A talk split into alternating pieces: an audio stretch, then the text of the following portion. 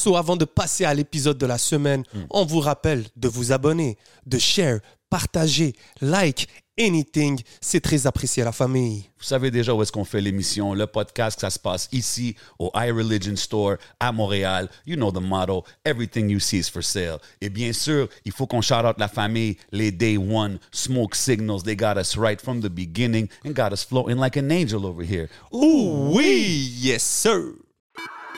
What's up tout le monde? Et bienvenue sur le podcast aka No Cap. What boy J J J J J Votre boy le podcast. Y'all know what it is, man. Vous savez déjà comment qu'on fait à chaque semaine, man. Vous savez, on est où? Au Hidden Showroom. Big shout out tout le monde qui like, qui share, qui comment, qui show love, you know what I mean? Yeah, Vous savez qu'on fait ça pour la culture. Puis cette semaine, bro, encore un guest spécial, you know what I mean? Quelqu'un behind the scenes, Mhm. quelqu'un du côté médiatique, Tell them. un journaliste, OK. un chroniqueur, Ah un ouais. collaborateur. Fact. Mais avant tout ça, un connaisseur de musique. Je parle du seul et unique Philippe Renaud dans la maison. What's up, bro? Yes sir. Merci. Merci, merci. Sir. Ça fait un plaisir. Plaisir de te recevoir, bro, man. Euh, je, je trouve ça cool qu'on puisse parler avec du monde du côté média, du côté grand média. Tu sais, on parle du Devoir, euh, Radio-Canada, toutes ces choses-là. Pour les gens qui ne savent pas euh, ou qui ne te connaissent pas, donne-nous un petit background comme c'est quoi le, day-to-day dans la vie de Philippe Renaud. Ah, là, en plus, c'est le retour au travail après le congé du temps des fêtes. Euh, euh, enfin, je suis journaliste indépendant. Je passe. Mes principaux clients sont Le Devoir et Radio-Canada. Puis, euh, euh, et et- et c'est donc écouter de la musique, euh, parler avec des artistes, euh, réfléchir à des enjeux de Ouais. notre industrie, puis essayer d'expliquer ça, puis de creuser ça, faire un travail de d'exposer ça au public. Ouais, C'est un peu qu'est-ce qu'on fait ici au podcast. Bien right? sûr. Ouais, exact, c'est ça, c'est ça. Yeah, yeah, fait que c'est cool. C'est cool. Et pour la première fois, enfin une rare fois, être celui qui répond aux questions, Ben ouais. de hein? devoir les poser, c'est Ouais. quand même formidable. Puis- Puis parler de musique, en plus, euh, c'est vraiment... Merci de m'avoir invité, les Ça gars. fait plaisir, bro, ça fait plaisir. Puis tu sais, comme on, on- parle de ça, on parle des- de, tes clients, parce que c'est ça, tu dis, tu es journaliste indépendant, mais c'est c'est quoi le grind de, de journaliste indépendant? Comme comment tu commences euh, dans ça? Ça a-tu toujours été du côté culturel, musique? Comme, as-tu toujours été un music guy? Comme, Ouais. parle-moi un peu du background. Ben, music Guy, oui, toujours. Euh, après, euh, tu sais, je- dans ce milieu-là, moi, la radio m'intéressait aussi. euh, bon, j'ai fait, j'ai fait des études, puis je m'attendais à. Puis j'en fais de la radio professionnellement aujourd'hui, mais passer la majorité de mon temps à écrire des textes pour des quotidiens ou des, des sites web, c'est de plus en plus ça. Ça, c'est arrivé euh, euh, ap- après l'université, finalement, où euh, j'étais à cette époque-là, donc on parle de 1900, à la fin des années 90, là, ou d- 2000, mettons, 2000, Ouais. où j'ai une amie qui écrivait déjà au Journal de la Presse. Donc, professionnellement, moi, j'ai commencé au Journal de la Presse à peu près à 2000. OK, quand Et, même. euh, et, et cette amie, euh, comme moi, s'intéressait à la scène de musique électronique, puis, puis au hip-hop, puis tout. Puis elle était d'origine française, puis elle a décidé qu'elle quittait. Puis en partant, elle a laissé la porte ouverte en disant bon, ben, appelez donc ce gars-là. Euh, puis j'ai commencé à écrire des trucs, mais surtout sur le nightlife. Puis... Et à un moment donné, on me dit euh, mal pris, Ah, on a besoin de quelqu'un pour faire une entrevue avec La Chicane. Ah ouais. Ah, la chicane, OK.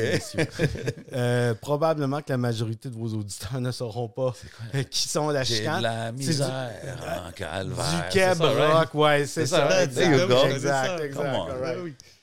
Et puis j'ai dit oui. Parce que, alors, parce qu'avant ça, j'étais disquaire. Mon- ma première job, quand je suis arrivé à Montréal, pendant mes études, c'était chez Archambault.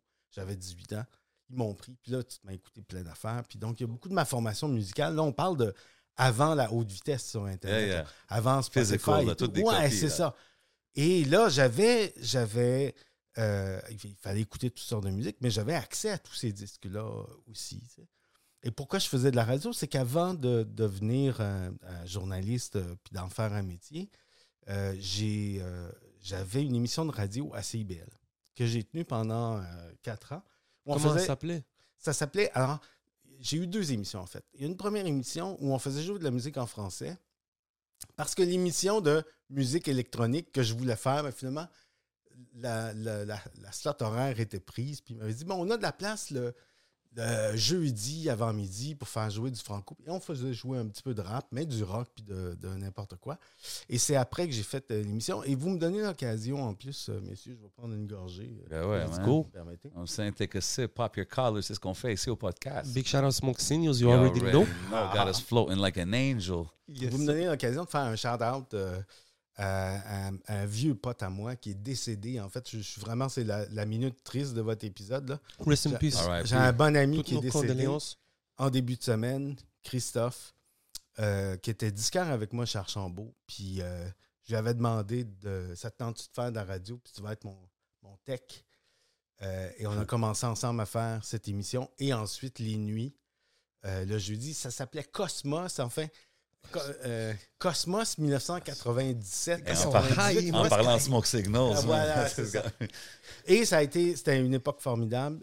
euh, et c'est ce qui m'a donné vraiment envie de faire de la radio. Et c'est pour ça que je pensais euh, que je m'en allais faire de la radio jusqu'à ce que cet accident de parcours m'amène à écrire davantage Mais c'est intéressant. Puis, sais, étant un gars de musique depuis tes jeunes, Ouais. euh, c'était quoi les- tes premières références hip-hop, genre, par exemple? Que Wow. ça soit local ou même international? Ouais, OK. Ah, c'est une bonne question. Écoute, moi, je, euh, je suis originaire d'un village qui s'appelle? Oka, qui n'est pas tellement Oh. loin d'ici. Hein? C'est pas Ben tellement oui. loin. Ouais, c'est ça. Aucun. Oka, Oka Pas loin by de the beach. C'est pas loin de Oui, c'est ça, Oui. exact. Big exact. shout out Smoke Signals, you Yeah, already know. All right. Ok, Excuse-moi, il fallait, il fallait que je le dise. Non, mais il y avait, en plus, euh, ça, je me souviens parce qu'il y a une radio euh, là à Châteauguay, Oui. Kanesatake, où il y a des émissions de hip-hop. K103. Ouais, ben oui, c'est ça. K103, exact. classique. Ouais, c'est- ça l'éducation musicale est passée par là. Ben oui, wow. Mais moi, je veux dire, moi, mon premier contact avec le rap, dans le cours d'école primaire, on se passait des cassettes de Beastie Boys puis Run DMC puis les Fat Boys. Là, on parle de la fin des années Les 80. Fat Boys. Ouais, man. et c'est encore bon. Légendaire. contrairement à MC Hammer, c'est risible. Moi, les Fat Boys, j'ai toujours aimé ça, puis il y a des breaks là-dessus. Ils sont, ils sont encore bons. en tout cas. Ben, mais même il y avait leur film back in the days, Fat Boys. Ouais, oui, oui, il y avait, oui, les cartoons. C'était les premiers. oui, non, oui, il avait fait un film, oui, comme un vrai film, une comédie, genre, they were funny guys, right? Ouais. Puis c'était vraiment classique. C'était un des premiers, je pense, qui avait fait comme de la musique puis un film. Puis, euh, c'est- Gros succès. Et, Oui. et puis pour des petits culs, euh, quand tu as 12 ans, tu fais Ah, wow, c'est. fou, C'était mon premier contact. Et ensuite, comme je pense, euh, la majorité du monde de ma génération, le premier vrai. Enfin, qui venait pas de la ville, qui venait de la campagne, le premier vrai contact, c'était grâce à Musique Plus. Ouais, Puis- 100%. Il faut comprendre, au cas à l'époque, c'est comme de Montagne Saint-Eustache, là, c'était une contrée de métal. On écoutait du Megadeth, puis du Metallica. on, on écoutait ces affaires-là. hein. Et, et le rap, il n'y a personne qui en écoutait. Mais à un moment donné, arrive Musique Plus, euh, puis commence à tourner des clips de rap, et, et surtout les premiers clips de MC Solar. Parce que là, tout d'un coup, Caroline. Ouais, Caroline, puis Ouais. qui sème le vent, puis tout. Puis là, tu réalises que euh, il, il te parle dans ta langue. Tu Hmm. comprends? On- je, je comprenais, j'ai appris l'anglais tôt. Je comprenais ce qui se disait dans le rock, mais quand je faisais même dans le rap, mais quand tu as 12 ans, puis tu écoutes We got a right to fight for party, Ouais, c'est niaiseux. tu- Mais là, tout d'un coup, il y a quelqu'un qui me parlait en français, puis qui me avec un bon texte. Et là, je pense que je suis devenu un fan de rap à ce moment-là. OK. Et c'est, puis là, je parlais de mon ami Christophe qui est parti. Lui, il était plus vieux que moi, puis il était français d'origine. Il est arrivé d'Iscar quand je l'ai rencontré. On s'est entendu, mais il était. Il en connaissait un peu plus que moi à 18 ans sur le rap français. Et là, il m'a aligné. Tu sais, je faisais Ah oui, MC Solar, t'as peu. T'as peu. Assassin, assassin. Oh, Oh, shit, OK. Au NTM, les sages pots, tout. Et là, ça a été une révélation. Là. Tout d'un coup, tu découvres ça. Ouais. Puis pour la culture musicale, dans- à l'époque, Archambault, c'était l'Archambault sur Berry, puis euh, on était dans le sous-sol. Oh, C'est ben oui, t'es au- Classic spot, là. Puis juste à côté, la porte à côté, du- dans le sous-sol, quand ils ont agrandi, c'était le département de musique jazz. Puis là, quand- quand tu passais d'en haut pour aller au jazz, tu, tu descendais dans, dans le pop, puis tu allais au jazz. Puis nous autres, on faisait jouer du rap, mettons. On fait- là, on faisait jouer, c'était le début des années 90. Et âge d'or, nouvel âge d'or. Wu-Tang, Tribe Called, euh, Crazy. euh, euh, Diggable Planets, enfin, name it. Puis là, tu avais les, les spécialistes du jazz qui passaient, puis là, qui entendaient une tune de Gangstar, puis qui faisaient Ah, tiens, c'est drôle, ça, c'est un sample de. Puis là, on faisait Ah oui, quoi ça? Puis là, je traversais le département. Là, j'allais voir. euh, ben il faisait là, le disque, là, l'enregistrement original de 1960 de Grant Green ou. C'est fou, euh, on était avec Craven. la Ouais, ouais, c'est- c'est ça, on t'sais. parlait de ça avec Craven puis Shab, le, le digging, tu sais, puis Ouais. là, les gars, aujourd'hui, ils vont dans des record stores spécifiquement pour essayer, ben, eux, ils veulent créer des nouveaux samples, tu sais, ouais. mais, mais c'est un, fou, peu, ouais. c'est un peu le même principe de love pour la musique. Exact, exact. Tu fais des liens, tu fais des liens. Puis je pense à un gars, Craven, c'est sûr que Simon Day, là, il n'y a plus personne qui veut sampler ça. Tu, là, tu vas ailleurs, là, il est dans un- le temps a passé, on a tellement tout samplé, les classiques, de chez Blue Note, de chez... Ouais. Là, il faut en trouver de nouveaux. Ouais. Eux autres sont, sont deep down Ben the oui, rabbit bro. hole. Là, Ben du- oui, du eux, ils vont loin, là, c'est ça. Mais c'est ça qui est cool, c'est, Ouais. ça fait une, c'est une partie de l'art, là, de, Ouais. de C'est ça, fou. Ça, donc, dans le fond, c'est le, le fait de voir qu'il y a du sampling, que les gens reconnaissaient, puis peut-être qu'ils qu'ils avaient le love pour le hip-hop. C'est Ouais. C'est comme Mais, ça que mais alors, c'est ça, c'est que mon amour du hip-hop, euh, euh, qui était une musique que je découvrais en même temps, m'a amené à aimer le, le reggae, puis le jazz, puis le funk. Mm. Tout parce qu'il samplait cette musique-là. Ouais, 100%. Hein? Si t'écoutes du George Clinton ou quelque chose, tu vas être Exact. ah man, sounds like c'est le beat de Dre, c'est... euh, Ouais, c'est tel, ça. tel que ça. ça, tu sais. C'est ça. Non, 100%, 100%. Puis, puis exemple, quand, sais, dans ces années-là, moi, quand tu me dis early 90s, ça, c'est genre Casey, LMNOP, Ouais, aussi. Euh, aussi. c'est- ça, c'était-tu tes premiers euh, Ouais. contacts, disons, avec la scène locale aussi? Oui, oui, oui, oui. oui. Ben, ben, c'est parce qu'avant, lui, enfin, il y en avait, puis cette histoire-là commence à être mieux racontée, puis tant mieux parce que c'est important de reconnaître les pionniers. 100%.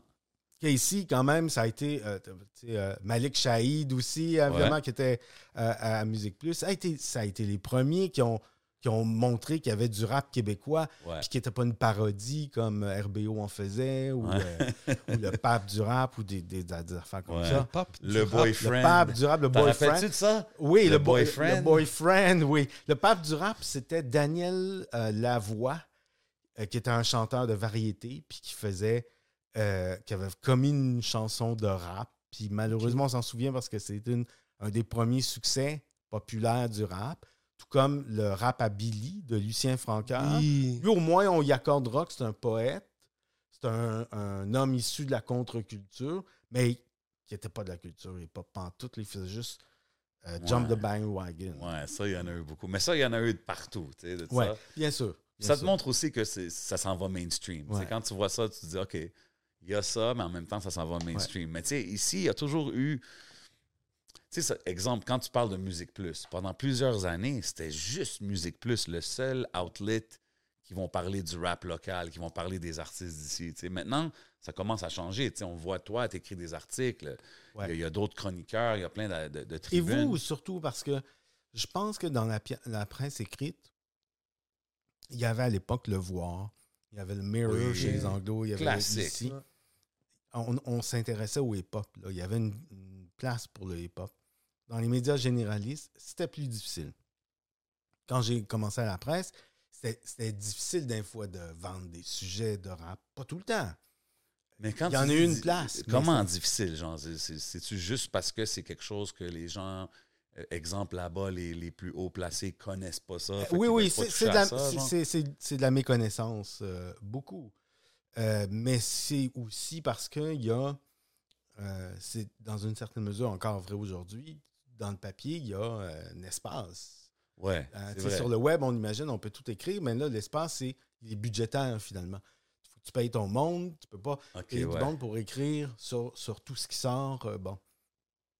Et que veux-tu? Céline Dion sort un 10, Céline Dion pogne la grippe, Céline Dion.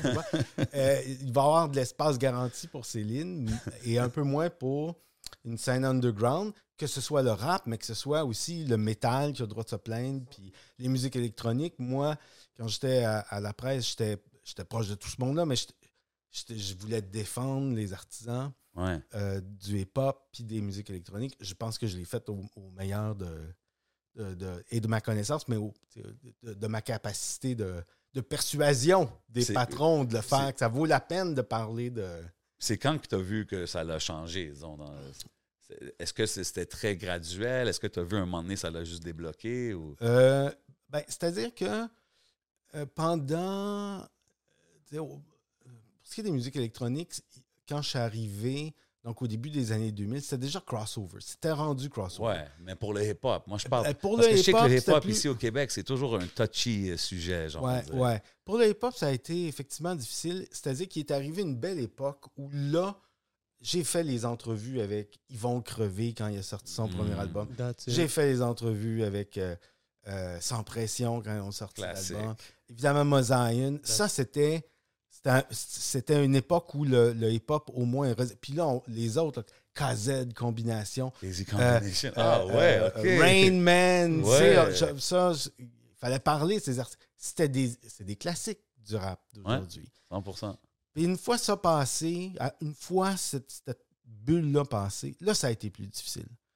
Euh, je pense que pendant une bonne partie des années 2000, euh, pour moi, vendre des sujets, mais, mais aussi cette scène-là, tout d'un coup, avait, euh, euh, on dirait en anglais, growing pains aussi. Ouais. Je pense qu'elle apprenait à, s'insérer dans monde- cette industrie aussi. Il fallait, qu'il fallait que le Mm. milieu apprenne à se professionnaliser et ça n'a pas été facile. Ça, c'était l'époque des Napster et tout. C'est l'arrivée des. euh, Ouais, c'était. C'était Il y a ça qui commençait, puis tu sais, exemple, dans la scène locale rap, les, les gars, ils mettaient pas toutes leurs tunes online comme ça pour free Ouais. download. C'était des mixtapes, des affaires encore comme ça. C'était un Mhm. era un peu bizarre dans l'industrie, tu sais. Puis après ça, Ouais. boum, quand ça a switché au exemple au streaming, 2014, 2015, 2016, c'est un peu en même temps que la scène ici a commencé à, Ouais. à boom, tu sais, c'était beaucoup plus accessible. Je pense que ça, ça l'a eu à voir. Mais oui, c'est vrai que ces années-là, on dirait c'était plus. Il y a moins eu de highlights, disons. Il y a, il y a eu Tu sais, je veux pas t'en- Hey, puis c'est sûr qu'il y a eu Non, des non, gros qui ont- albums qui ont drop. Non, non. là. Tu sais, exemple, les Manu, les. Ils On ont a reçu Roughneck ces aussi. là. oui, oui. oui, Roughneck, ils, ils en parlaient, ils disaient, tu sais, pendant cette période-là, moi, j'ai quand même porté le truc sur mon Ouais, épaule. Il avait fait son move. Ouais. C'est Ouais. vrai. Tu sais, il y avait une scène indépendante qui, 100%. qui, 100%. qui travaillait. Elle n'avait pas le choix d'être indépendante parce qu'il n'était pas signé par les majors. Il y a eu, enfin, les majors. On pouvait dire qu'il y avait des, des sortes de majors québécois. Ouais. C'est-à-dire les audiogrammes de l'époque. Ouais, C'est ouais. pas des majors, mais à l'échelle québécoise, c'était eux qui dominaient euh, l'industrie. Bon. Puis tu avais d'autres étiquettes, celles qui ont sorti Dogmatic quand même, un classique euh, aussi. Tox. qui ont réussi. Tox? Tox, ouais, c'est ça. c'est oui, Tox. oui, c'est ça. Et, et, et puis après ça, il y a eu la création. Les artistes étaient bons, faisaient de la bonne musique, mais c'est juste comment, comment marche la business pour qu'ils se fassent connaître. Là, déjà, pour les, les médias, c'était à peu près fermé. Sinon, dans la presse écrite, pas juste nous autres, mais Ouais. euh, les weeklies qu'il y avait, le voir, puis tout. Mais les radios, tu sais, puis c'est encore le cas aujourd'hui, les radios commerciales ne jouent pas le rap québécois, à part là où désormais Fouki, puis Corias, puis Ouais. Loud, c'est bien correct. Ouais, c'est récent, là. Mais c'est récent, Puis même c'est récent, récent. voilà, c'est ça. Ouais. Donc, il fallait compter sur CKUT, il fallait compter sur 100%. CISM. c'était- Big shout-out à tout- toutes ces stations-là, puis tous les shows indépendants qu'il y a eu, comme incluant ceux-là que tu parles, que tu Ouais. faisais, à tous ceux qu'on a, qu'on a connus, tu sais, même en étant des artistes, on a passé à toutes les émissions, man. Ben ouais. On se faisait toutes des listes de quelle émission aller, tu sais, puis c'est, des grinds. Comme que nous, aujourd'hui, on parle des podcasts, tu sais, on est comme, yo, on fait ça pour la game, là, tu comprends? Comme on Ouais. vient pas ici avec un salaire, un punch card, là, tu comprends? C'est la même chose pour les gars qui faisaient des émissions de radio, puis il y en avait, c'était comme, hey, viens me checker, de, mon émission, c'est de 1 à 3, 1 heure le matin Ah, ouais, jusqu'à ouais, 3 ouais, heures le ouais. matin. On des- a reçu Benoît Baudry. Ouais, Ouais, ben oui. B-Brain. Qui, quoi, ça fait 15 ans qu'ils font ça? 17 ça? ans. 17 ans, wow. Puis euh, il, il- il avait mentionné qu'à un moment donné, il y avait une émission, puis je pense que c'était à 3 heures du matin, un mercredi. Tu sais, comme, hey, il faut que tu sois dévoué là, pour faire Ah ça. ouais, là, ouais, ouais. comprends? Hey, en- C'est- je veux dire, en plein mois de février, monter euh, sur le Mont-Royal pour Oh aller à CISM God, dans la tour. ça, là. Hi, Quand il fait moins 20, tu reviens avec tes disques. non, je l'ai vécu un petit peu à CIBL, ça, parce que j'avais une slot de horaire nocturne pour la musique électronique. Je comprends, je comprends le. Non, mais c'est un grind, que mais c'est que ça l'aide, tu sais, des gars comme Dice B, tous ces gars-là Ouais. qui sont là, ça fait longtemps, Ouais. man, c'est dope. Mais tu sais, là, on parle de Fouki, on parle des gars qui jouent à la radio, mais pourquoi que c'est... Puis je demande ça à tout le monde que je, que je parle qui sont dans. Dans, sais, moi, je, je nous vois un peu sur le côté. Toi, t'es dans la Ouais. grosse machine, right? Ouais. Fait que genre, c'est quoi qui bloque? Pourquoi, man? que- Parce que les artistes qui passent ici, là, des fois, là, c'est comme... ils font plus de chiffres que beaucoup d'artistes qui passent à la radio tout Ouais. le temps, des affaires comme ça. C'est quoi le blocage? Je pense que ça bloque moins qu'on pense. C'est-à-dire que si on ouvre les radios commerciales, c'est bien sûr qu'ils ne joueront pas. Mais regardons ça autrement. Euh, les radios, euh, ces radios-là, si tu regardes annuellement, ils jouent de moins en moins de musique, puis il y a plus en plus de jokes. C'est plus du talk radio, mais ils ont une licence pour faire jouer de la musique. Tu comprends? Ouais. Euh, il devrait en faire jouer plus. Puis ce n'est pas que la scène rap qui se plaint, mais c'est la scène musicale francophone au complet. Euh, Hubert Lenoir ne joue pas tant que ça à la radio. Il n'y a pas à se plaindre de toute façon. Là, il est, il est Ah ouais, dans his la vie. thing, ouais. Mais, mais on reproche à ces radios-là. Tu sais, par exemple, il y a des semaines où ils ne mettent pas de nouvelles chansons dans leur playlist parce qu'ils disent Ah, mais il n'y en a pas assez. Alors que des nouvelles chansons originales au Québec, il en sort des tonnes et Ouais. des tonnes. Tu sais, ben, je dis- enfin, c'est une figure de style. Mais c'est pas vrai qu'il n'y a pas une nouvelle bonne chanson au Québec qui a le droit d'être ajoutée sur une playlist dans une radio Moi, moi, commerciale. honnêtement, Ils ont-tu peur de prendre des risques? Ben, ben, en fait, je pense qu'ils sont assez conservateurs. Je, je pense que euh, ils ont euh, ils, sont, ils font face à l'inéluctable érosion d'un auditoire parce que euh, on va aller, si on ne trouve pas la musique qu'on veut, on va aller l'écouter ailleurs que sur ces radios-là. Puis moi, je suis de cette génération je 100%. disais, où on se passait des, des cassettes des Beastie Boys euh, à la cour d'école. Bon, euh, l'idée que parce qu'on vieillit, puis qu'on s'achète une maison, puis qu'on a des enfants, puis qu'on arrête d'écouter de la musique cool, c'est faux. Il y a des gens de mon âge qui sont encore des fans de rap. Puis s'ils l'entendent pas, cette musique-là, sur les radios commerciales, ils l'écouteront pas, puis ils n'écouteront pas les pubs qui jouent sur ces... Tu comprends? Ouais. Il y a, pour moi, il y a une déconnexion. Ça, je suis d'accord avec là. toi que, que même la radio, je, je dis ça, puis j'ai pas écouté de radio, ça fait tellement longtemps, tu sais. Ouais. Mais je me rappelle les années que j'écoutais la radio, puis exemple, on a mentionné la chicane. Shout out la chicane. Big Ouais, shout out. ben Un donné- un, un hit, un moment un donné, hit. la misère, OK, là, c'est c'est bon, bro. Il y avait aussi des bons, des bons tracks hip-hop qui sortaient, puis ça avait aucun play, tu sais. Puis quand je dis la radio, c'est pas juste la radio, mais tu sais, c'est plus le, le- Comme j'ai dit tantôt, Ouais, la bon, machine. le reste de la machine. Bon, ben là, c'est là, là, ça devient intéressant. On parlait de, des années 2000, qui était, je pense, une période creuse là, pour, Ouais. pas pour la création. Une des raisons, c'est- mon, mon avis, ouais. euh, une des raisons, c'est aussi que euh, il y avait. Ça prend pas juste des artistes, mais ça prend des gens derrière. Ça prend des managers. ça, c'est des facts. Ça prend des vrai. bookers, ça prend. Et tout ce monde-là n'était pas encore professionnalisé assez. Ouais. Puis il y avait, une- oui, une certaine crainte de la part des salles de spectacle d'organiser, de, tenir des spectacles de hip-hop, la bataille. Mais c'était arrivé. Moi, je me souviens, là, je vais donner l'exemple classique. J'avais des billets pour aller voir ce fameux show des Fujis au Metropolis. OK. Et j'ai pas pu rentrer parce que Bomb Rush de show, la police Ah était oui, arrivée. C'est ce fameux show-là. Euh, et donc, et ça, ça a comme une douche froide un peu. Ah non, ça va être un paquet de troubles. Comme, comme ça a été pour le punk aussi. hein. Le, le hip-hop n'a pas été la seule scène qui a été ostracisée par, par Ouais. le, milieu. Mais, et donc, je pense qu'il y avait une, une confiance à bâtir, mais du monde à professionnaliser. Et, Steve Jolin, donc, euh, Anno Dadji, Yes, il a, sir. il a fondé son étiquette parce qu'il n'y a personne d'autre qui voulait. Lui a appris sur le tas ce que c'était.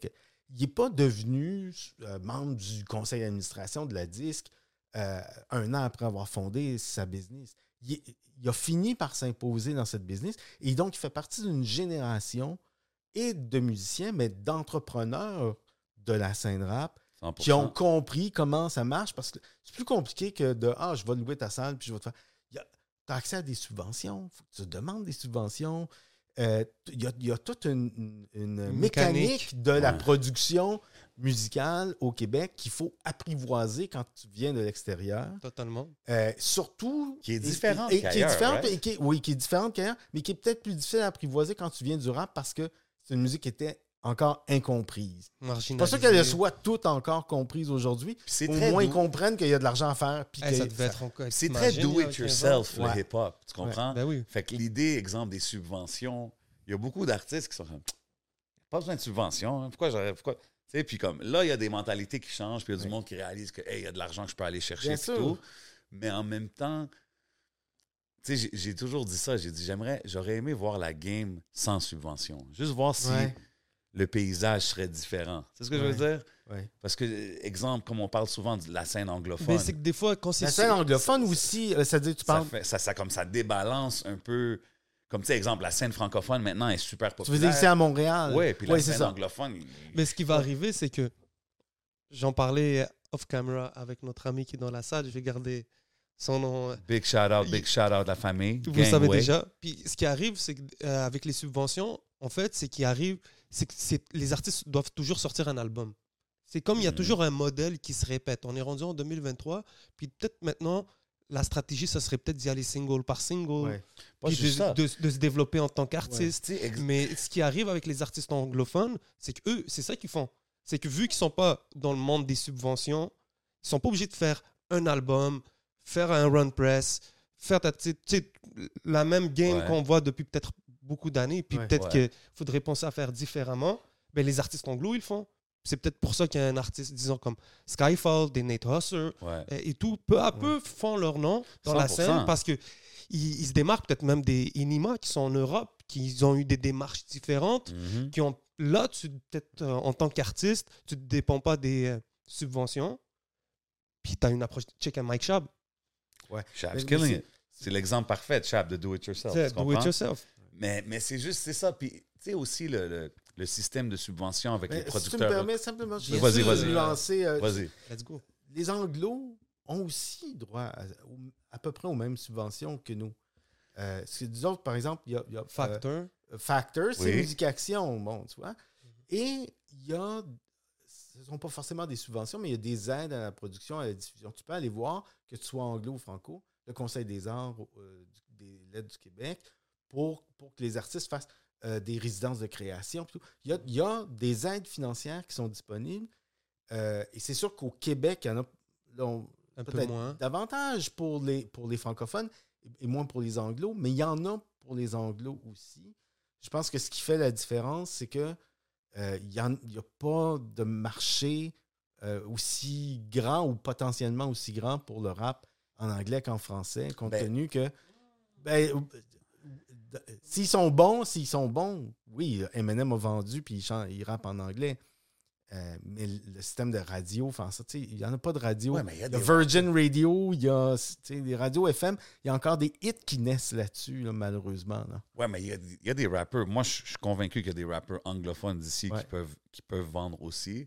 Puis, tu sais, c'est un peu comme la machine, je parlais. Tu sais, exemple, le système de subvention avec les Ouais. producteurs reconnus, c'est comme à chaque année, si je comprends bien, il y a un bag qui va à chaque label, tu sais, puis ça, c'est pour ton année, whatever it is. Mais aujourd'hui, on est dans un era où est-ce qu'il y a de plus en plus de d'artistes qui sont des producteurs aussi, qui produisent leur qui Oui, alors, mais là, tu touches à un point, musique. ça, c'est bien important. C'est ce que je veux dire. Puis Ouais. eux, ils n'ont pas nécessairement accès à tous ces budgets-là parce qu'ils sont pas Ah, ça, reconnus, entièrement raison. entre guillemets. Ouais. Mais ils font toutes la même chose. Tu sais ce que je veux dire? Fait que Ouais.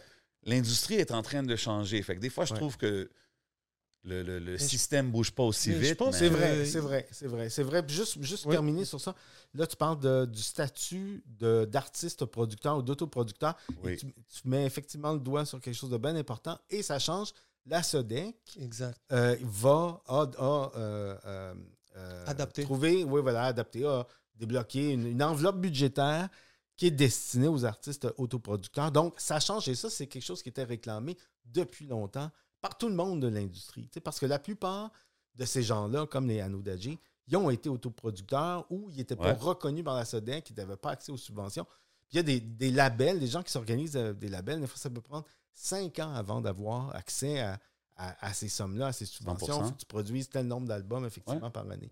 Mais, ça change, c'est long, Ouais. c'est une grosse machine. c'est le gouvernement, tout, Ouais. c'est- ça prend du temps, ça Voilà. prend du temps à bouger, Ah, c'est hey, gros. man, you know? I said, I'm do it yourself. I'm Ouais, hip hop. ouais. Regarde, Of let's course, go, man. Let's change it. tu sais. Moi, je suis plus comme ça, mais c'est cool de voir au moins que ça change. tu sais, Parce que la game change. Puis aujourd'hui, je pense que ça change tellement plus rapidement qu'avant, tu sais, avec toutes les, toutes les façons. les- Là, il y a- de je sais pas si tu as vu euh, ça. l'histoire euh, de. Ben, en parlant de monétisation, Ouais. Pierre Lapointe, il a fait un stand euh, à propos de. Spotify Ouais. et tout, parce qu'il disait que les, ben, ces compagnies de distribution ne, ne redonnaient pas assez Mhm. aux artistes québécois parce que notre ratio par rapport au marché n'est pas assez grand. Puis il est comme yo, Ah ouais. Ouais, hein? Et, et, et après, euh, deux jours après, tu as Rhymes qui, qui ça. répondait en disant Moi, j'ai pas de problème avec euh, Spotify. euh, je fais des views.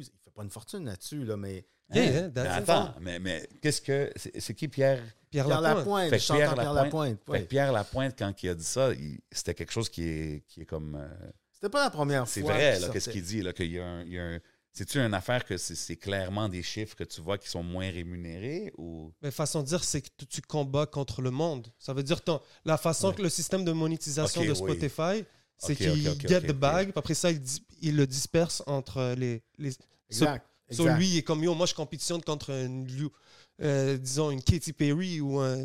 tu comprends? Ou un Drake. C'est parce que c'est ça, dans le fond, il y- a, il y a raison dans le sens où il dit que les redevances de Spotify pour les auteurs, enfin là, il y a deux choses, il y a les auteurs, compositeurs, interprètes, puis il y a le, le master, le tape, l'enregistrement. Ça, Ouais. ça c'est auteur, compositeur, interprète, c'est vrai que c'est bas, mais il n'en tient qu'à la commission du droit d'auteur d'imposer une hausse des tarifs. Euh, ici, euh, ces tarifs-là sont à 10% euh, euh, des revenus sur le, spin.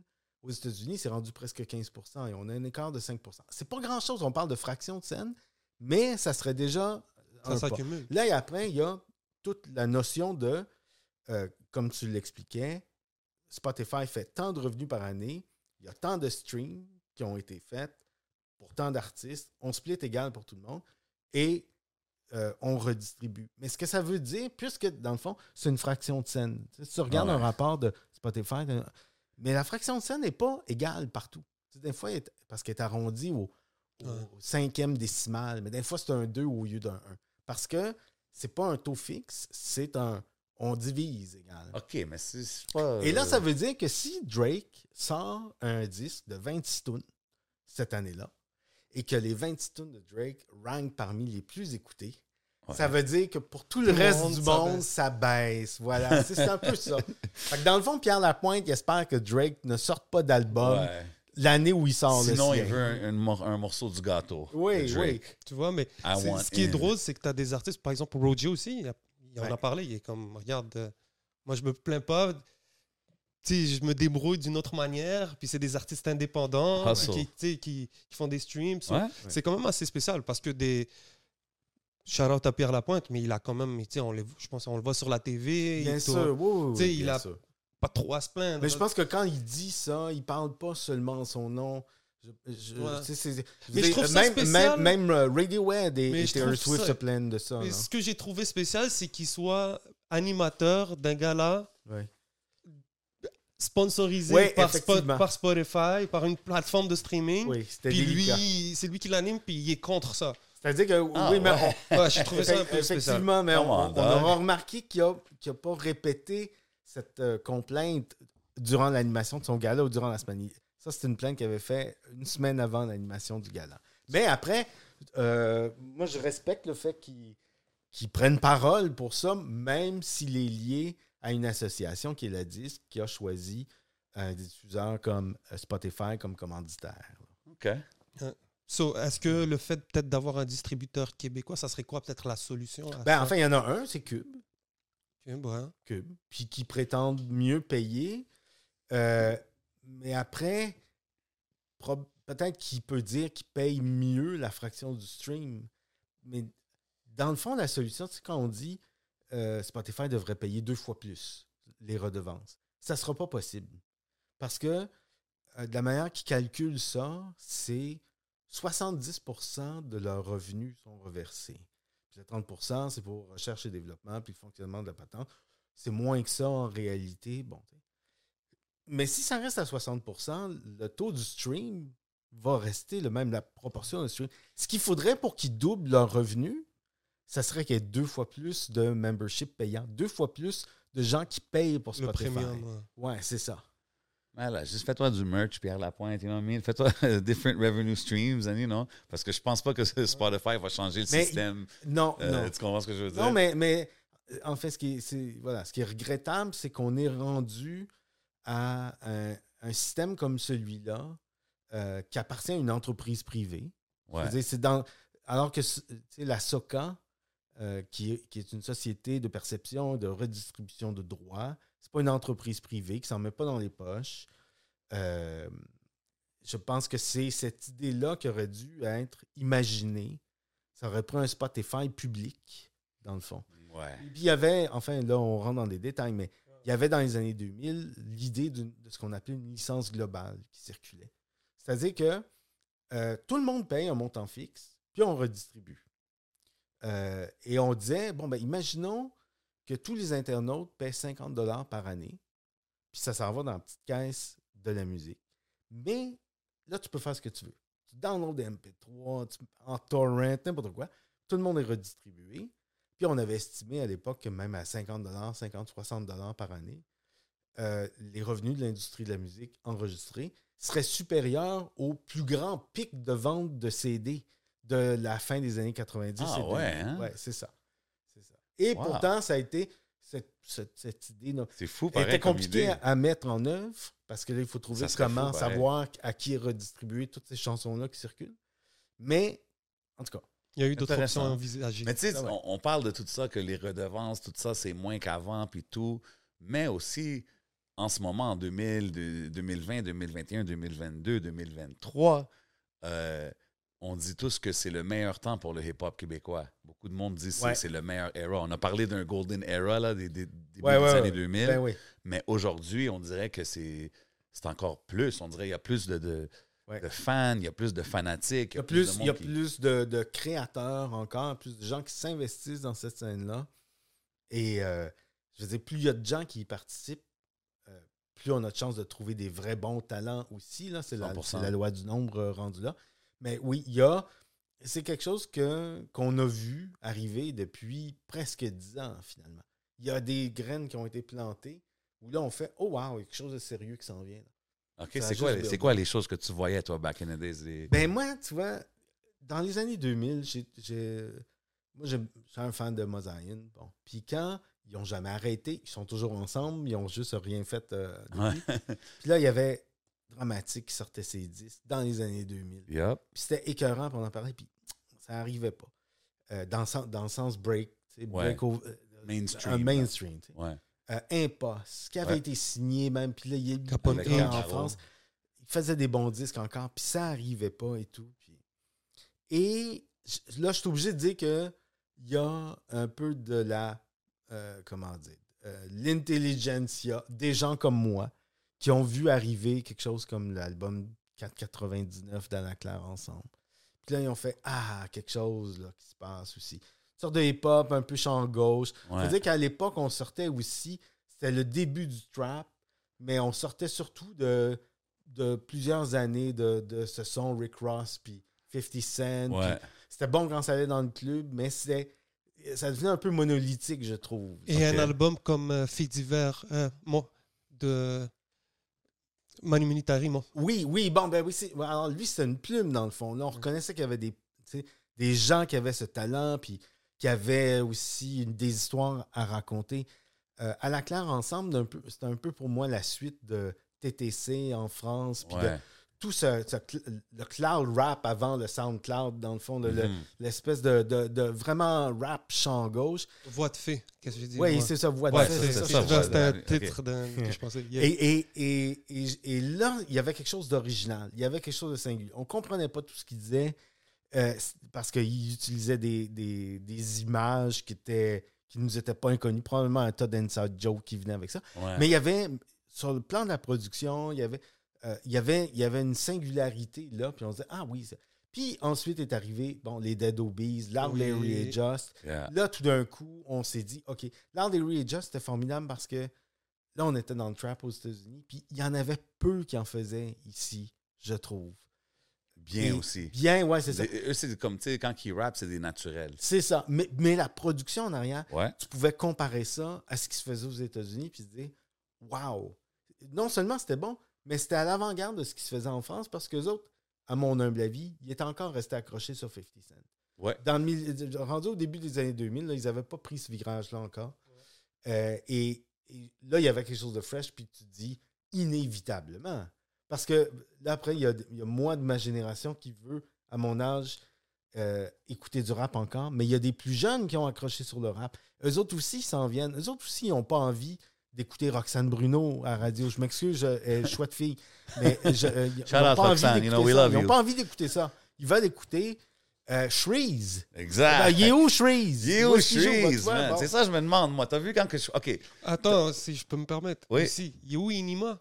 Il est où? Oui. Bon, enfin. Anima. Un artiste qui est le plus streamé. Il n'est pas au Québec. topic. Il n'est pas au Québec. Ah, Ben, enfin, il est, il est streamé au Québec, mais Ouais. physiquement, il est chez lui, pas au Québec. Ouais, mais Céline était loin aussi à Las Vegas Oui, pendant un Céline bout. était hein? loin. Ouais, Ouais. elle était à Vegas, c'est vrai. elle était loin, elle était pas à. Montréal, mais elle, était- Ok, elle, elle ok. avait un, elle avait un rhume puis on en parlait. Non, Oui. c'est vrai. Mais moi, je pense qu'exemple, un gars. OK, on va commencer avec le, le- le- étape 1. Exemple, un gars comme Shreeze, tu as mentionné. Moi, quand que je vois des tout le monde en parle, des ci, Ouais. des ça, je suis comme, yo, pourquoi Shreeze n'est pas là? C'est sûr qu'il fait les chiffres, puis he's got the person, comme, he's got his story, Ouais. he's got the- il a la personnalité. Like, c'est, pour moi, c'est une de nos stars, right? Mhm. Puis quand on parle que c'est une de nos stars, je parle pas juste dans notre scène. Lui, Ouais. il pourrait être à côté de toutes les, les vedettes québécoises, puis je trouve qu'ils ont leur place. Définitivement, un gars comme Lost, un gars Un comme, gars comme Easy Lost aussi. euh, Ouais, il y a plein le de gars. On peut le nommer mais mais t'as vu quand tu dis Enima, oui, il y a la controverse qui vient avec son nom, puis tout ça, puis whatever, tu sais, je sais pas si c'est fondé ou pas, mais à la fin, il fait les chiffres. Est-ce que tu penses que c'est fondé ou pas? Je veux dire, les controverses? Le fait que sa controverse pèse plus sur le fait que Ben, en fait- Stills, il pète les chiffres. Là, corrigez-moi, mais euh, pour ce que j'en sais, euh, il y a un mandat d'arrestation pour lui encore en ce moment? Je sais pas. Ben, c'est public, ça. c'est ça, mais ce qui a été devant. Mais si, alors, si c'est le cas, ça expliquerait pourquoi il ne revient pas. Mais- oui, non, il y, a- il y a quelque Mais chose. ce que là. je veux dire, c'est que est-ce que c'est l'artiste prend plus, la personne prend plus la- le poids que, Ouais. que l'art? Ben, en fait, moi, je, re- c'est-à-dire, You non, mais je, me re- know. en fait, je reconnais qu'il y a des chiffres. Je reconnais qu'il y a des chiffres. Après, on peut discuter de, de la valeur de l'art. Moi, Céline, non, mais dans le sens que Céline Dion fait des chiffres aussi. J'aime pas Céline Dion. Je Ah ouais, j'ai vu, Non, ton- non, mais- j'ai vu ton tweet. Ah Ben oui, c'est- oui, voilà, c'est ça. C'était à propos de, je me souviens, Dennis Brown, oui. Mais, mais euh, je veux dire, euh, c'est pas Ouais, parce mais- qu'on rit que c'est drôle. C'est une expression qui veut dire. je comprends C'est pas ce que parce que. McDonald's a plus de restaurants à travers le monde qui font bien à manger. Ouais. Hmm. Mais quand ça je tu, veux dire. quand tu vois le ratio, disons, un gars comme Inima, on a eu des. Il y a Soulja qui est là, il y a Loud Ouais. aussi, Corias, Fouki. Donc, tu vois le- le- l'importance qu'ils ont parmi les artistes les plus streamés. Absolument. C'est des chiffres, euh, tu peux pas les tromper. Donc, Oui, tu peux les tromper. Cela dit, tu peux les tromper. Tu peux t'acheter des clics. Ça, oui, ça, puis ça, Ouais. Ça, c'est un problème dans un tas de business. C'est un problème chez les, chez les influenceurs. Euh, tout le monde qui font des contenus, même tu vends quelque chose sur Internet, tu peux t'acheter des clics pour avoir plus de cloud. tout. Mais c'est vrai dans le rap. Il y avait d'ailleurs un reportage sur France 2 euh, la Ouais. semaine dernière qui parlait de ce problème-là. Parce que ça, on l'ent- on l'entend. Enfin, je me souviens plus qui l'a dit ici. Mais en France, dans les tracks, ils le disent Ah ouais, t'achètes des clics. ben ouais. Ils se disent comme ça. parce que- donc, donc, ça s'achète. Totalement, ça parce que euh, en France, eux aussi, ils ont quand même le- l'importance de la première semaine de vente. Oui, oui, oui. tu oui. vois, donc eux, chaque artiste, après une semaine, tu vois, ils te Ouais. comparent. Ici, on n'a pas vraiment ça au Québec. Pas, on ne voit pas le nombre de ventes. Ben, je pense, exemple, quand on pense aux States, tu sais, moi, Mhm. Ouais. toujours grandi là, c'était euh, toujours grandi sur ce rap-là. C'était, c'était, tu sais, c'est, business. Qui qui bump, bump. Lui qui, qui fait les chiffres, he goes platinum, triple, pl- comme c'est lui que, que on met l'emphase dessus. Mais au Québec, on dirait, je pense que c'est différent. C'est l'industrie en général. Je sais pas, je pense qu'on peut pas la comparer ailleurs. Mais est-ce que c'est le, le- peut-être les journa- le- la façon de le, le voir qui est différente? Parce que les médias là-bas, ils, ils mettent une importance incroyable. Ouais. Ici, on n'en entend jamais sur les ventes. Ici, on n'a jamais entendu parler, à part quand on le demande vraiment. Ouais, tu sais c'est jamais c'est quoi la, la première vente de Soulja ou de Shreeze. Les Ouais. artistes, on ne sait pas c'est quoi leur vrai. vente. Mais absolument Donc, Il là-dessus. il avait là, annoncé à un moment on- donné, mais va se baser, ah, tes vues sont fake, tes streams peuvent être fake, mais OK, mais est-ce qu'on a accès à ces chiffres-là? Ah oui, mais ça, cela dit, on a accès. Ben oui, bien sûr. Tu peux L'industrie, aller sur le site de, de la disque, il y a une partie des chiffres là, qui sont, enfin, le, le- le palmarès, le- je sais pas quoi, les 20 premières positions. Ça, c'est c'est su. Il y a SoundScan, tu peux aller sur le site de Ouais, SoundScan. mais je pense pas qu'on a accès. Ben, je pense qu'il y a le, le détail des chiffres, c'est c'est payant, là, les gens de Ouais, l'industrie. ça. Mais il y a un palmarès sommaire qui. Mais, euh, mais, mais t'as- c'est une belle observation que tu fais parce que, par exemple, qui est numéro un palmarès radio cette semaine? J'en ai aucune idée. Alors qu'aux États-Unis, faire un numéro 1 Billboard, euh, en Angleterre, faire le numéro 1, Prestigieux. c'est que- c'est- un événement. Of course. Alors qu'ici, euh, je, je pense que ça en dit davantage sur à quel point euh, l'auditoire est, est pas homogène, il est fracturé. Mais peut-être Ça qu'on veut rien dire à personne que Nicolas Ciccone soit numéro un. Puis encore là, je nomme des noms. euh, Oh, ouais. euh, je veux pas les 10. Non, non, enfin. Euh, J'aime pas Nicolas Nic- Ciccone par ailleurs. là. C'est un gentil garçon, mais c'est pas de la musique que j'écoute chez nous. Mais on- c'est pas important. C'est parce que ça- c'est pas important. ça. C'est pas important. On n'a pas vraiment les Matrix. Tu vois, Ouais. c'est ça. On n'a pas vraiment. Mais là, tu sais, comme on- on- quelqu'un avait sorti ce, ce, ce- ce post-là de Anima qui avait le plus de streams, Ouais. euh, en, je sais pas quoi, en 2021, ou si je me trompe pas, ou qui était dans les tops au Québec, tu sais. Puis comme. I don't, I don't know. Moi, je trouve que Mais tu voudrais quoi? Tu voudrais qu'on qu'on en- qu'on parle davantage de lui? C'est ça que tu 100%. dis? Ouais. 100%. Plus de reconnaissance, pas? ouais. Moi, quand que- parce que check, T'as-tu moi, déjà fait une critique d'Enima, d'un album d'Enima? Euh, non, je n'ai pas fait. Enfin, j'essaie de me souvenir. Je pense que non. Mais maintenant qu'il est signé chez euh, Studio. Capitol, merci. Euh, J'ai hâte d'entendre le prochain album. Euh, ensuite, il y a tellement d'albums qui sortent que. Non, effectivement, 100%, mon hein, choix, ouais, non, ouais. mais- mais ce que je veux dire aussi, c'est que les choix se basent sur des trucs qu'on aime ou qu'on n'aime pas. Ok. Euh, Puis pour être bien honnête avec vous, euh, des rappeurs, Enima ou d'autres, qui me parlent de bitch money, ça m'intéresse moins. C'est fair. Si- Si c'est pas si- ton vibe, Parce que je sais que correct. j'ai j'ai j'ai le, Mais devoir de parler. Si Céline Dion sort un disque, j'ai Ouais. pas le choix d'en faire la critique. Puis si j'aime pas ça, j'irai le il n'y dire. a pas que. Il y a pas que. Tu sais, je veux pas sortir de nom. Je suis Ouais. pas là. Tu sais, on va. Il n'est pas Regarde, le seul à le dire. Il n'est pas le seul à le dire. Regarde, moi, je m'en m'en souviens- Tu ouais. analyses les textes de Absolument, certains absolument, rappeurs à. Montréal. Moi, je mentionne ça, je mentionne ça parce que, comme je te dis, tu sais, nous, moi, c'est la génération, là, que je suis outside. Là. Tu sais, Quand que je suis outside, là, les autos qui passent, ils jouent du anima. Ouais. C'est ça qui bombe. Ah oui, oui, ça que- oui. Exemple, je host des concerts. Quand que je mentionne anima à la foule, c'est pas la même réaction, puis c'est pas pour... non- C'est comme une réaction que j'ai mentionné à un artiste international. Je le vois qu'il y a comme un, il y a un engouement. Puis c'est réel. C'est juste des fois, c'est pas toujours reflété. Puis OK, c'est... Il y a peut-être... Mais tu sais- pas. Mais, ah, mais je, mais je- je suis curieux quand même parce que qu'est-ce qu'il y a? Qu'est-ce qui justifie ça, ce- ces chiffres-là? Pourquoi? Parce que là, à, à vous entendre, je, Mm. je pense qu'il mérite euh, qu'on reconnaisse qu'il y a ce succès-là ici. Je pense que c'est un mélange de storytelling avec Ouais. un mélange de talent Ouais. puis de timing. De storytelling. Bien sûr. Ouais, OK. Parce que tu vois un artiste, tu vois son parcours, Ouais. tu vois d'où ça part. Je pense que le fait qu'il ait quitté le Québec on- a aidé à sa carrière parce que ça donne un certain mystère au truc. Autant que Booba a quitté la France, est allé à Miami. Oui, mais enfin. Puis après ça, ça- ouais, donc je pense que c'est ça, le gars, il, il a une histoire derrière lui, Ouais. puis qu'il il pursue un dream. Autant que, je pense que c'est ça. Sais, Même, même comme on, on- Puis il y a du a talent, il fait de la bonne musique. Façon de dire, si tu as un bon story puis que ta musique est pas bonne, le gars, il, il travaille, il fait de la bonne musique, tu le vois dans le streaming. Mais toute l'histoire, tu sais, que- qui est en train de parcourir maintenant en Europe, qui, qui on le voit dans des médias, so, c'est un peu le rêve de n'importe quel rappeur, Ouais. de make it, puis d'aller en France, puis de comme, against all the odds, Est-ce on est Est-ce indépendant. qu'il fait des, des, des featuring? Est-ce qu'il y a des.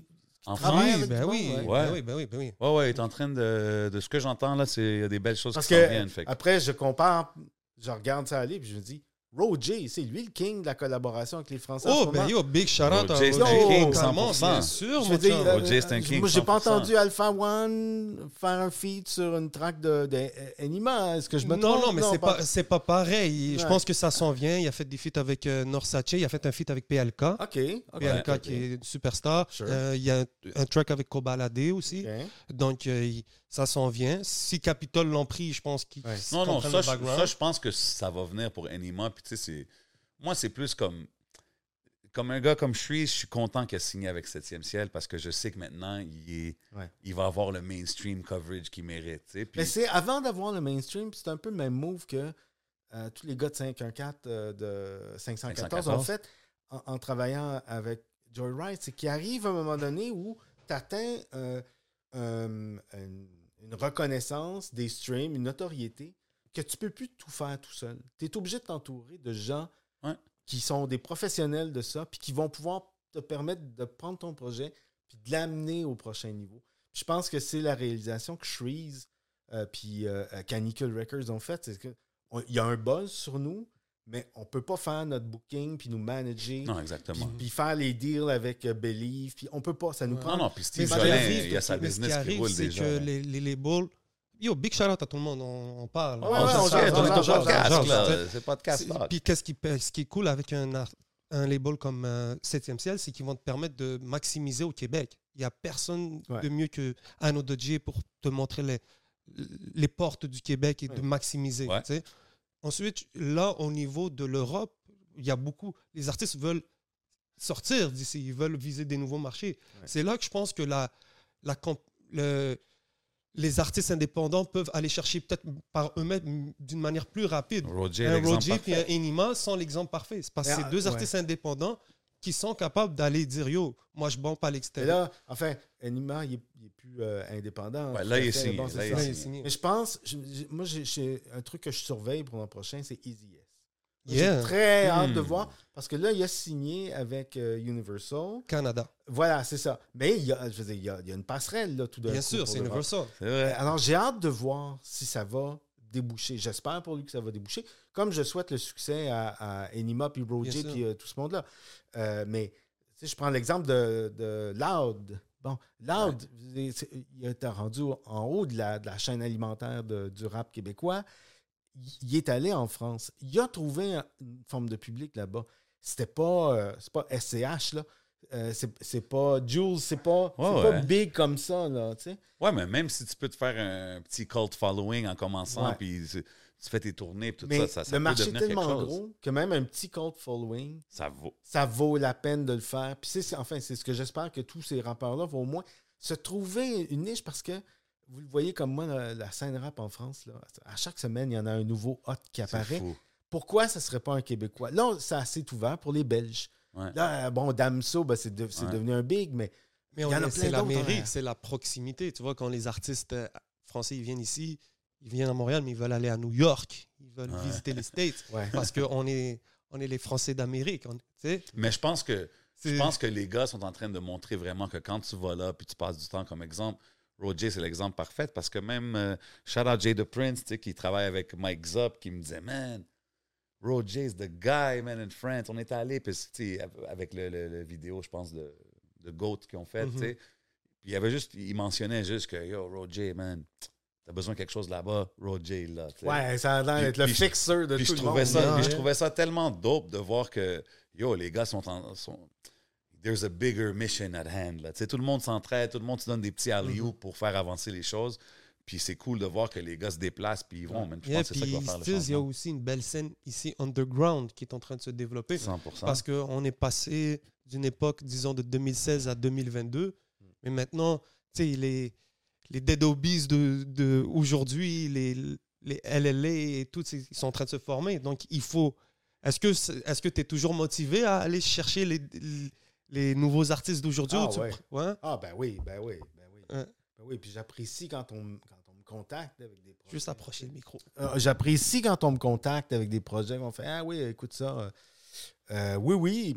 Oui, oui. Y a-tu, y a-tu on des, carbure, on carbure On on carbure à ça. là, y a-tu des sleeper picks euh, de Philippe Renault, genre underground, Oh plus qu'on connaîtrait pas? ou- Écoute, il y a un truc que j'attends. Je ne sais même pas si vous le connaissez, s'il est connu. Il vient un peu de la même gang que Skyfall, là, euh, Ok. NDG et tout. C'est Picasso, son nom. C'est-tu Ricky Picasso, qu'on m'a dit? Il y a un Ok, je disque qui s'en vient OK. euh, euh, d'ici euh, l'été, là, je pense. OK, OK. Ricky Picasso. Ouais, c'est un jeune, euh, 21-22 ans, euh, en anglais. euh, Big shout out à lui, ouais. C'est Picasso. Je pense que c'est Ricky. Là. C'est- on- J'ai Hmm. j'ai aucune mémoire des noms, mais Picasso, c'est son nom. Dans la clique à, à Skyfall. Euh, il vient de la même gang. Euh, il enregistre chez Paul Carniello. Oh, Ouais. OK. euh, qui Ça, a- c'est euh, Harmonica Man. Ouais, c'est ça, mais qui fait du. Qui fait Ouais. du- enfin, il a enregistré des trucs de reggae, de funk, Oh, ouais, il fait du RB. euh, puis lui a monté, Paul Carniello a monté le studio de ce centre euh, communautaire dont le nom m'échappe, dans lequel Skyfall a enregistré. Ok, puis ensuite- nice. C'est ça. Donc, la connexion s'est faite là, puis il a dit ben, T'es bon, viens-t'en dans mon studio. Je suis un peu curieux de- d'entendre ce que ça va dire. Malade. Yeah. Ben, regarde, tu as parlé de Easy S qui Ouais. devrait sortir un album, espérons en 2023. Yes. Y a-tu des albums que tu attends pour la prochaine année? Disons Mm. hip-hop, puis si tu veux sortir un peu de la branche du hip-hop, vas-y. Eh boy, je Ouais. sais pas. C'est drôle parce qu'à chaque début d'année, je dois faire une sorte de liste ou un texte pour qu'est-ce qui s'en vient. euh, Mhm. Euh, là, j'ai fait un texte, bon, c'était sur le jazz, puis euh, les musiques euh, global, justement. Euh, ça devient de plus en plus difficile d'identifier, tu sais, d'avoir un calendrier clair de ce qui s'en vient pour les. Oui, il y a des gros artistes qui se préparent, mais on va de plus en plus vers le release. Euh, Hey, mon disque sort la semaine prochaine. Ouais, c'est Euh, inattendu, là. C'est un des disques que j'ai beaucoup aimé. Ouais, euh, une c'est, semaine. c'est- il y a une rappeuse britannique, Little Sims, euh, qui travaille Oui. avec Inflow, qui est le gars d'un, espèce de projet Je mystique. connais le nom, je connais le Soul. nom, j'ai vu ça. Magnifique album. C'est toute une rappeuse, cette fille-là. Euh, elle a annoncé son disque euh, le- qui est sorti au mois de décembre, mi-décembre. Ah, J'ai un disque qui s'en vient dans cinq jours. Fait que ça devient difficile de dire. euh, euh, je, sais, je veux bien dire que j'attends, euh, je sais pas moi, le, le prochain Young Thug, là, mais on sait pas quand est-ce qu'il va sortir. T'es-tu un fan de Young Thug? Ben oui, moi, je suis un- fan. J'étais un fan de, de Young Thug. Gucci. Ah, Gucci ouais. avant Young Thug. Ouais, J'étais un gros fan de ça. Mais je trouve que tout ce monde-là, plus, en- plus en vieillissant, plus ils deviennent euh, un- un formatés Ouais, quand même. 100%. On perd un peu de la folie des, des premiers albums. Ouais. Mais ouais, c'est ça. Young Thug, il était pété au début. Ah euh, ouais, Moi, hein? je- moi, j'étais un, un gros fan. Ouais, c'est ça. Fait que j'aimerais te dire que j'attends ça, mais va C'est la même chose pour. Eminem? Eminem, j'attends plus rien, mais. Euh, Y a-tu switch façon de dire, euh, est-ce que t'aimais mieux le, le- le Slim Shady d'avant quand il était fucked up? Ah, Après ça, ben. a fait. euh, Je suis, enfin, je suis ravi qu'il se porte mieux, là. euh, C'est ça qui arrive. mais ouais, mais euh, je, je pense je pense que le comment dire il y en a moins il y a moins de choses intéressantes à nous dire qu'il l'avait à l'époque de Slim Shady puis il était, il était risqué il était dangereux il y avait ce personnage euh, puis il a dit enfin il a, il a dit des affaires aussi qui ont été controversées Ouais. Euh, Quelqu'un avait posté tantôt, parce que quand j'ai posé ça, quelqu'un a posté que genre, c'était aussi l'époque. Lui, il était un peu comme contre tout ce qui est pop, tout ce qui est euh, Ouais. traditionnel, puis en même temps, genre, South Park commençait à blow up, puis comme toutes les. Il y avait plein de différentes émissions qui étaient un peu euh, controversées, qui, qui marchaient en même temps. Fait que la comme l'époque, provoque provoquait moins dans le sens que on, a- on avait un seuil de tolérance un petit peu plus élevé Ouais, alors aujourd'hui- qu'aujourd'hui c'est plus Aujourd'hui, c'est délicat trop là. soft, là, aujourd'hui. Ouais. man. On peut rien dire aujourd'hui. ouais Moi, je je sais pas, mais moi. euh, c'est- si, si je te dis. OK, j'ai une question pour toi. Si je te dis. C'est rendu trop woke pour toi? Ouais, c'est trop woke. 2023, way too woke for me, man. Way too woke. Pas peur de le dire. But, um, tu sais, on a mentionné Céline Dion tantôt, tu sais. Ouais. Puis avec ton petit tweet que t'étais comme. pff, euh, je me rappelle plus du nom de l'artiste. En fait, c'est Dennis Brown, je Parce- pense, mais c'était l'artiste jamaïcain, c'était un Parce qu'ils ont fait la liste, right? Qui ont fait la liste, c'est- c'est qui les Jamaïcains dans la liste, puis le numéro un, c'était Dennis Brown, je me souviens, moi, j'étais un fan de Dennis Brown, je suis un fan de reggae. Et là, je, puis là, je faisais, ah, mais Dennis Brown est un meilleur chanteur que Céline Dion qui n'est pas dans le top, Top, 200. top Ben oui, 200, voilà, c'est ça. Bro, ils ont pas mis Et Céline. je, dans- je suis d'accord, j'approuve. T'es Euh, vraiment pas down avec Céline comme ça? Non, non, non, non. Le pire, Pas c'est dans le top 200. Euh, Oui, oui. Ben, moi, je, je, je ne suis pas un anti-Céline dans le sens que ça mérite pas. Je veux dire, euh, euh, je- ça me dé- tu sais, il y a Euh, des gens mais qui ça, sont attends, pas ça, capables de l'écouter chanter, qui n'aiment pas sa voix. Moi, je, je, ça me dérange pas, sa voix. Ouais, mais ça, c'est- les top 200 chanteurs, right? Ouais. Check Yo, les numbers. Céline, a- elle mérite il y a sa pas place dans 200 le top chanteuses 200, qui ont fait. euh, Moi, je pense qu'il y en a d'autres qui méritent leur place. Est-ce que, dans le fond, voyons ça, il y a deux façons de le voir. Est-ce qu'on peut concevoir que dans le monde, il n'y ait pas 200 meilleurs chanteurs ou chanteuses, des hommes et des femmes, que Céline Dion? Je pense que c'est concevable. Ouais, mais tu vas pas. Il y a certains artistes, je me rappelle Ouais, plus des noms non. que tu vas mettre avant Oui. Céline Dion.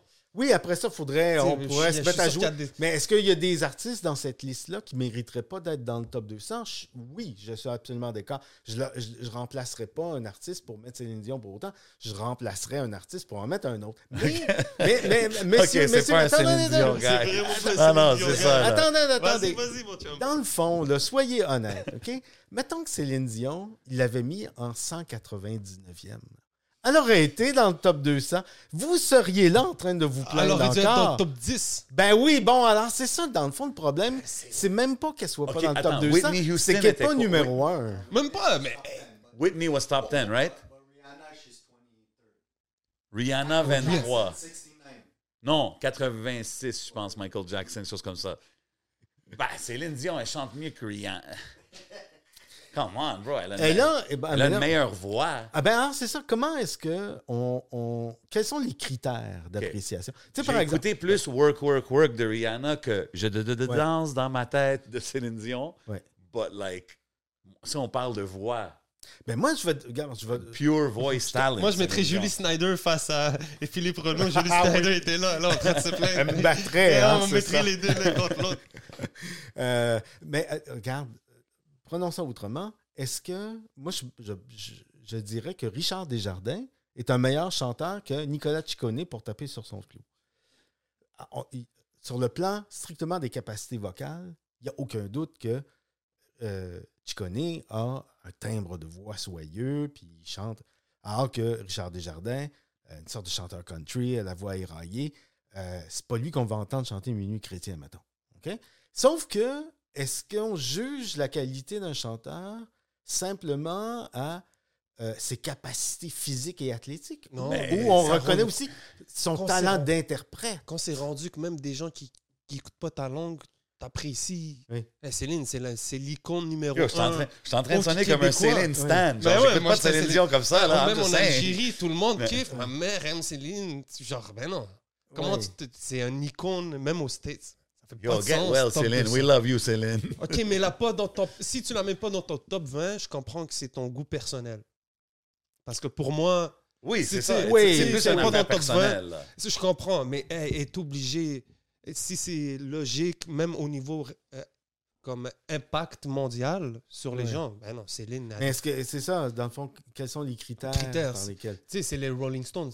T'es le mieux placé que moi pour me dire c'est quoi l'impact de Rolling Stones sur le...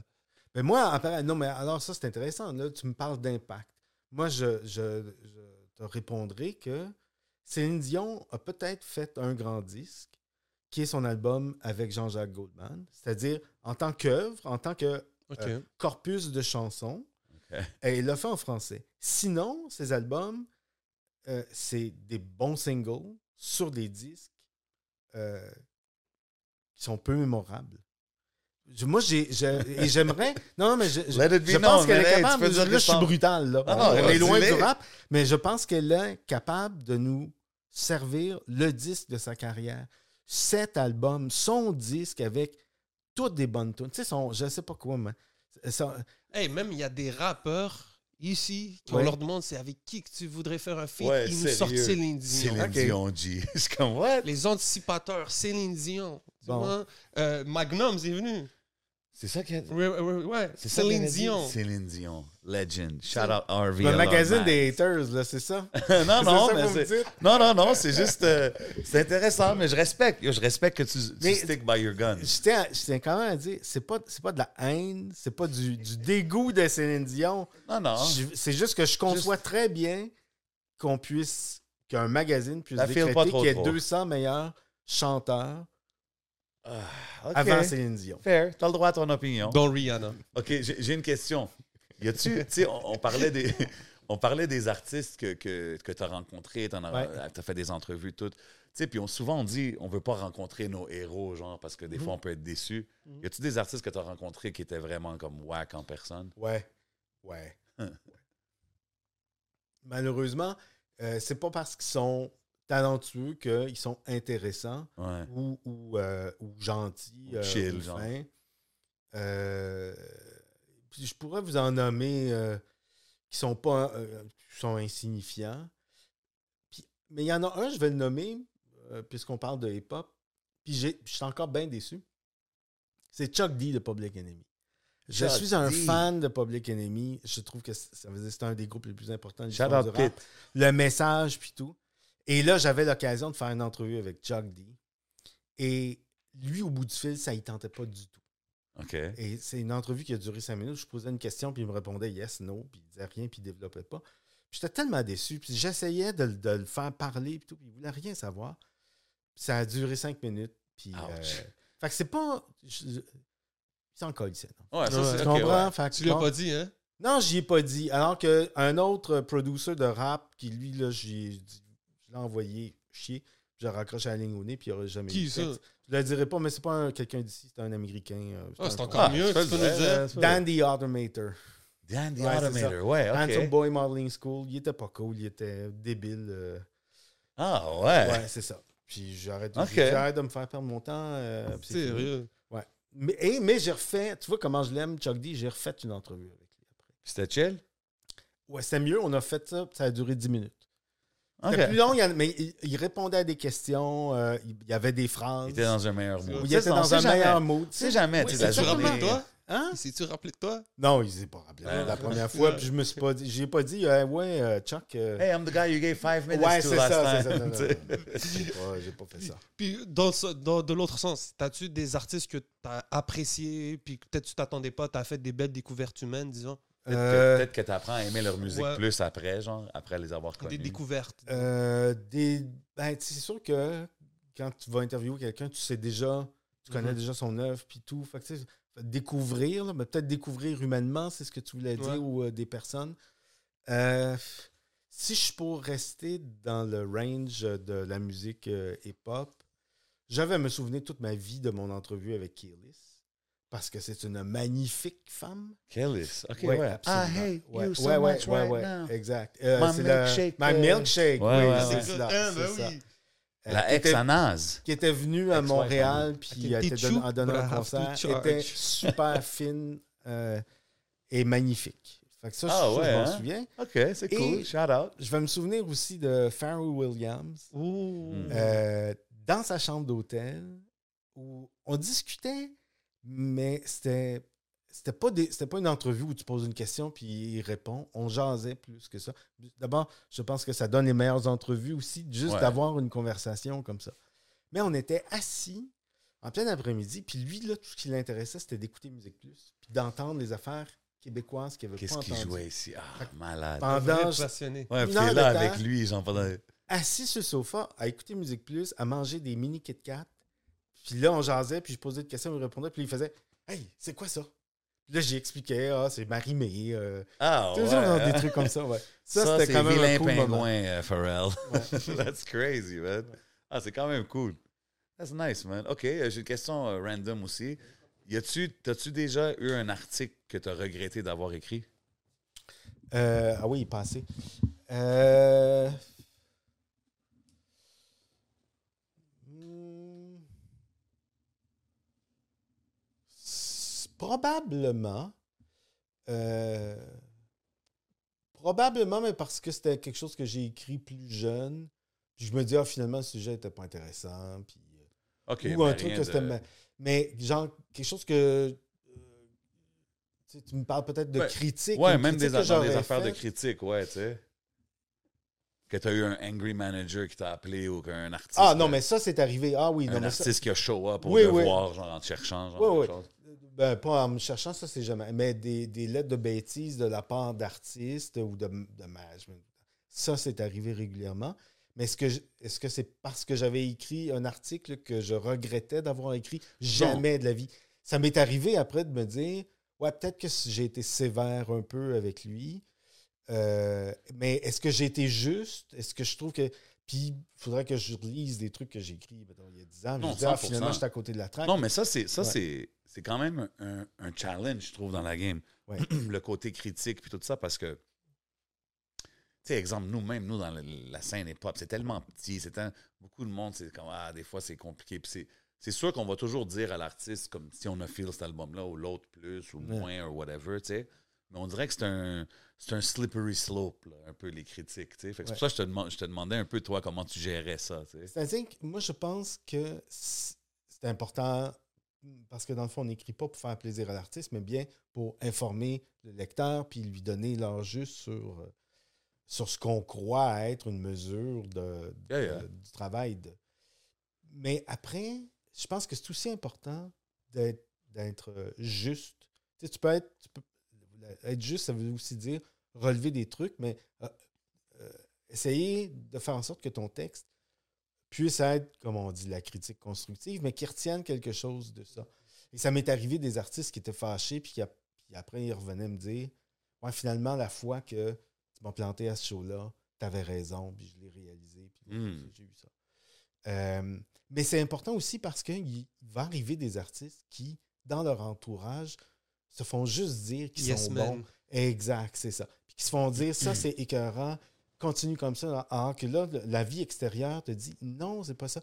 Et j'ai vu des artistes Yeah. euh, av- avec un entourage qui était des yes man comme ça, puis tu dis, mon Dieu, il y a une carrière là à faire et, et que ça donne rien, puis qui disparaissent, puis c'est un peu dommage parce que ce sont des rêves qui euh, Ouais. qui se réalisent pas pour certains. Fait que, je pense que c'est important pour notre, notre lecteur d'abord, mais aussi pour l'artiste lui-même.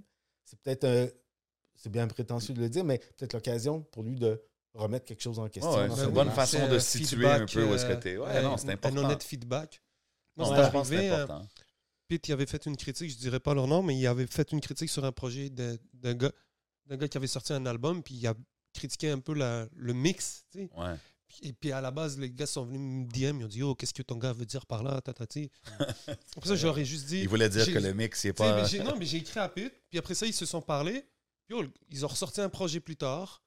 Puis le gars, il, il m'a écrit, il m'a dit Yo, au final, man, big shout out à Pete, Ah ouais. parce qu'il il a fait Il avait raison. il avait raison. Ouais, man, comme on tu a arrangé ra- ce, ce Moi, il est arrivé à un moment donné, j'exportais mes, mes vidéos dans un mauvais format. Je m'en rendais pas compte, man.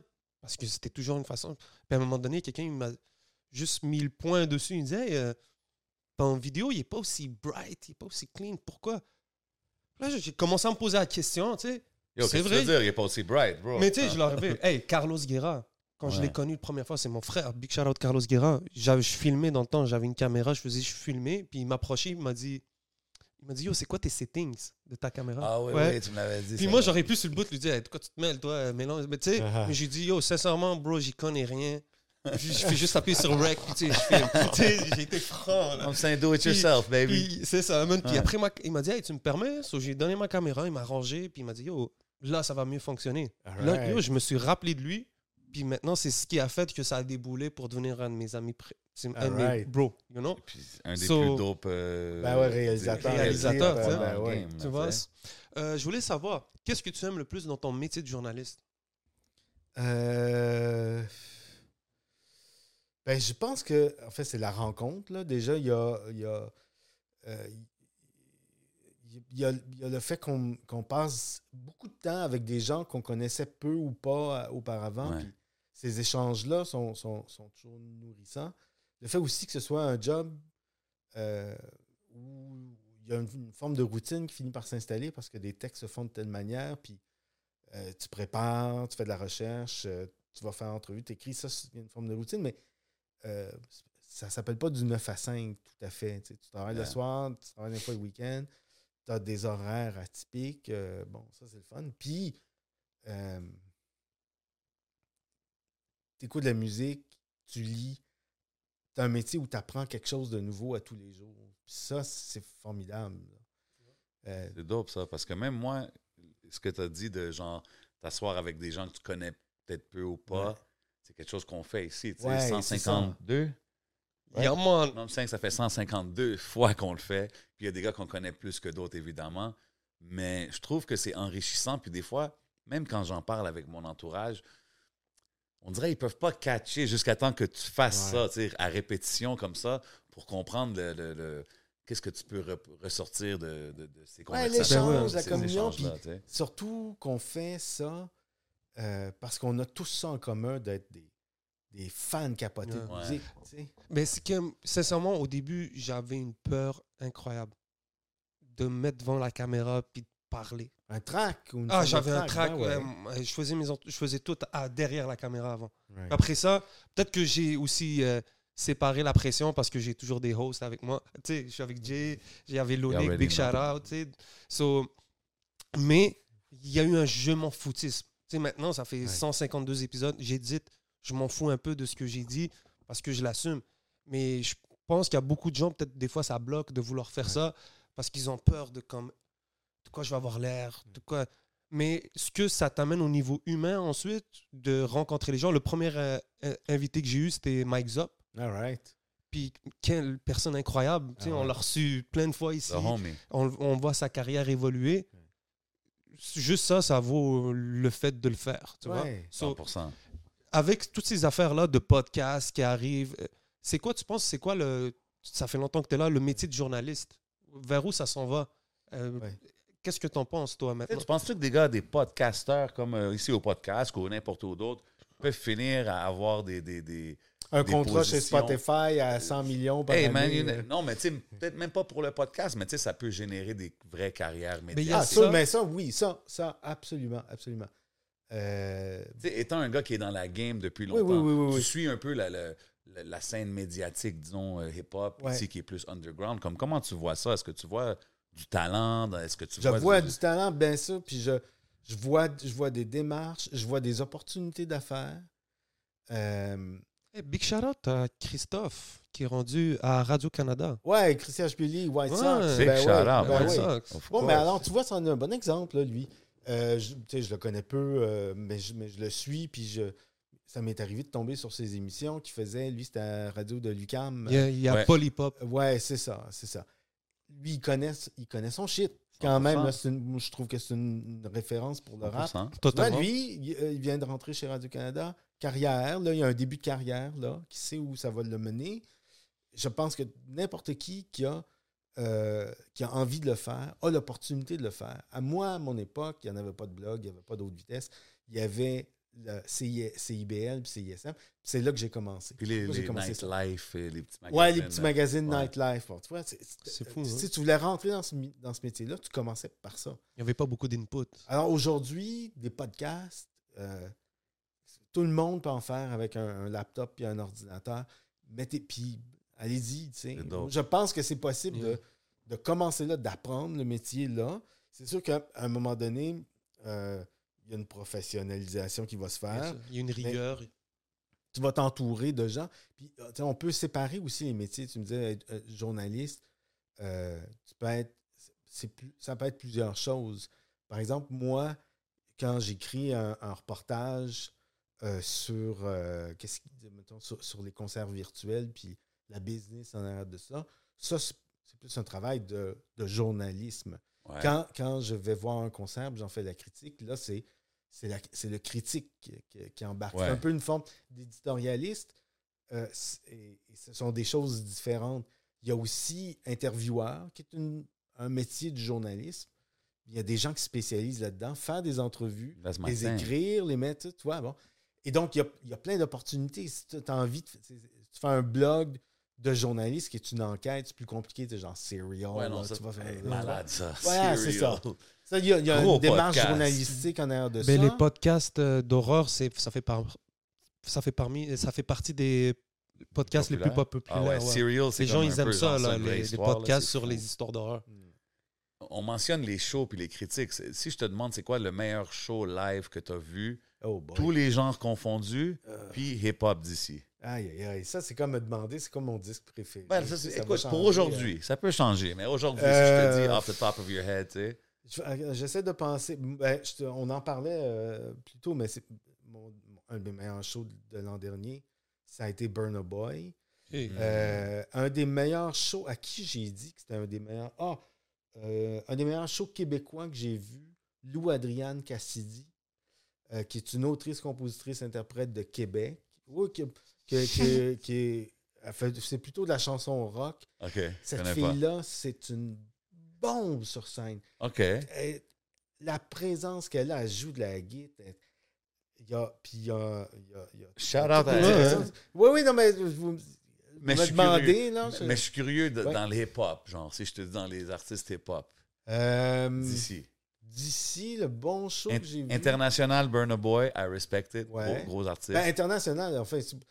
C'est- je vais, Là, je vais- là, de- je vais de me souvenir tout le temps du dernier show de Kanye West.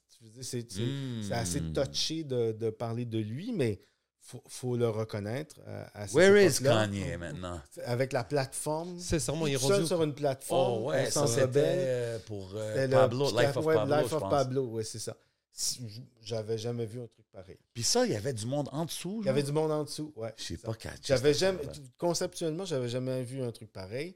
Puis pour parler de lui, je parlerai aussi du show euh, Watch the Throne, Jay-Z, Kanye. Ouais. Ça avait été quand même euh, quelque chose de big. Euh, enfin, on parle de show à gros déploiement. là. Travis Scott là, avec sa, sa- son, son manège, là, sa montagne Scott, russe qui fait Ça, j'aurais aimé ça le voir de, J'aurais aimé ça le voir. OK, yeah. mais des rappeurs d'ici, je veux dire, ça, ça va être un peu facile de dire loud parce que euh, c'était une de mes craintes quand j'ai vu le show au Centre Bell. Vas-tu être capable de livrer Ouais. ce genre de, de, Prestation? de prestations un bon show. avec des moyens forcément réduits, là, tu peux pas t'installer euh, des manèges tout le tour. Mais je trouve que la scénographie était euh, bien pensée. Mhm. euh, Puis ça, ça avait de la gueule. C'était- Ça avait pas l'air chenu sur scène. Non, c'était très nice. Il y avait- il y avait quelque chose. C'était comme quand, tu allais voir un show, euh, tu sais, n'importe quel Ouais, autre show, là, c'était de, qualité. là. Exact. OK. Euh, question aussi comme ça, random pour toi. Est-ce que tu, tu penses que les artistes ont une responsabilité dans qu'est-ce qu'ils disent? Parce que des fois, on, on veut souvent mettre le blâme sur des artistes ou, ou des choses comme ça. Est-ce que les artistes dans les pop ont une responsabilité dans le message qu'ils donnent? Ou c'est comme, hey, freedom of speech, tu peux dire ce que tu veux, d'après toi? Moi, je pense que oui, tu peux dire ce que tu veux. Moi, je suis plutôt de, de ce, de ce camp-là. là. Pas de censure. De toute façon, la censure ici, elle n'existe pas. C'est-à-dire que euh, Mm. une entreprise privée, comme une radio, peut faire ce qu'elle veut, c'est-à-dire choisir de jouer ou non. La censure, c'est quand le gouvernement débarque et dit Ta chanson, on décide qu'elle est interdite des ondes. Ça, c'est de la censure. OK. Si moi, je veux pas écouter Céline Dion, je suis pas en train de la censurer. Je suis juste en train d'exprimer mon droit de ne pas écouter du Céline Dion. Tu comprends? Il y a une, il y a une forme de, de nuance là. Après, et c'est pour ça que je dis ils ont le droit de dire ce qu'ils veulent. Maintenant, est-ce qu'ils sont, est-ce qu'ils sentent une responsabilité? C'est une, question euh, deep et importante. C'est deep parce que, tu sais, on, on voit beaucoup de monde qui disent Ah, tu sais, ça parle de ça tout le temps, tout le temps. Puis comme, tu sais, même dans, dans le street, dans les affaires street, dans les pop, on, on dit souvent aux States, il y a tellement d'artistes qui meurent qui disent que Ah, but everybody's crying when they're, when they're dead. But quand ils sont vivants, les gars, ils ont 8 Glock, puis ils sont en train de tirer tout le neighborhood dans leurs chansons. Tu sais ce que je veux dire? Fait Ben, je, en fait, je pense que, euh, euh, comment dire, il appartient aux artistes de sentir que si eux euh, jouissent d'une tribune et d'un auditoire, euh, est-ce que c'est à eux de se censurer ou pas, ou de faire attention à ce qu'ils disent? Mais ça, ça leur appartient à eux. Euh, je je m'intéresse beaucoup à la scène dancehall euh, jamaïcaine et tout. Et ça, c'est une question en ce moment qui est débattue beaucoup. Le gun talk. puis tout. Non. Deux des artistes les plus populaires, c'est Skang et Skilly Bang. J'aime beaucoup ces artistes-là qui sont plus près d'un son qui s'appelle Trap Dancehall. Et c'est vrai que c'est- c'est- ils appellent ça du gun. Ils n'ont pas inventé le genre. Du gun talk, il y en a depuis la fin des années 70 Ouais. euh, en Jamaïque et tout.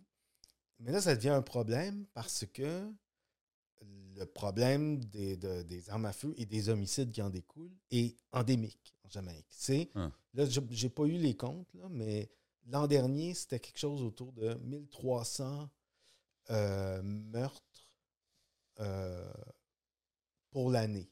Mais 1300 meurtres pour une population de 2,8 millions, là, Non, non, c'est beaucoup. euh, c'est comme si on Ici, avait... il y en a au Canada, je pense qu'il n'y en a même pas 100. Mais genre. c'est comme si au Québec, il y avait 5000 meurtres, mettons, par année. Alors qu'il Ah y en non, a c'est ça. 150. Ouais. Fait que là, ça devient, là, tout d'un coup, ça devient un problème euh, de société, tout Ouais, mais ça. c'est-tu art imitating life ou life imitating Alors, art? c'est ce que, mais là, euh, c'est ce que je reproche au gouvernement. Tu peux bien passer une loi pour censurer quelque chose. Ça ne règle pas le problème de fond. Et après, les artistes nous disent ce qu'ils vivent.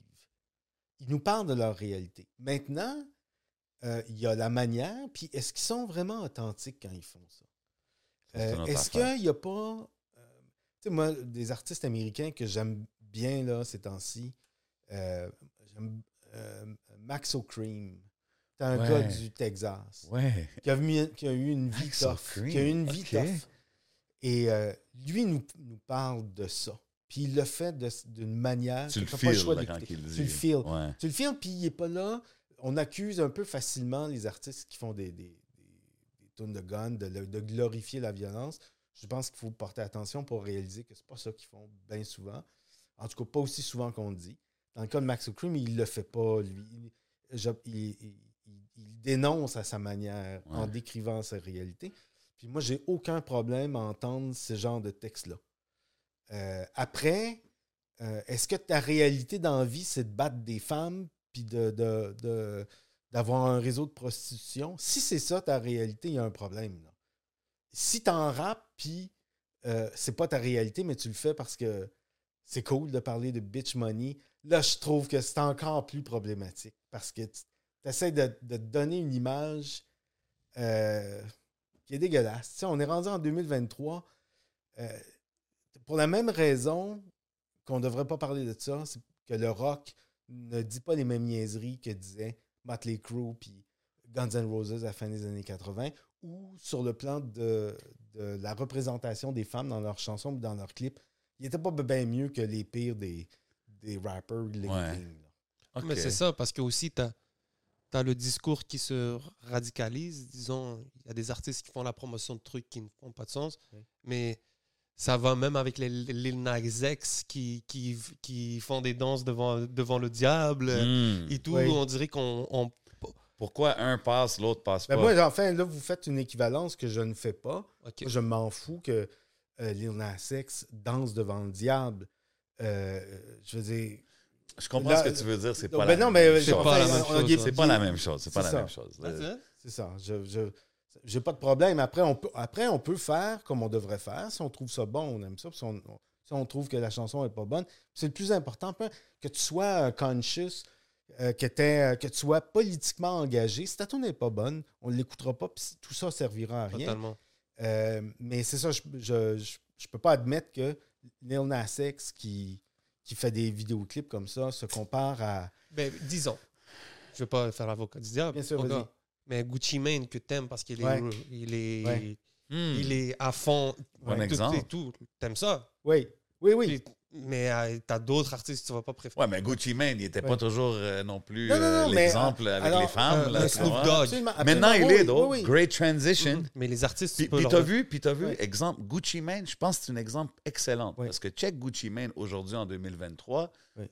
tu le vois en shape, il est avec sa femme, ça va bien. En tout cas, ça a l'air à bien aller. Ouais. Tu sais, puis, exemple, si on aurait regardé Gucci il y a 15 ans, on aurait dit, man, this guy's not gonna end up like that. Il va finir.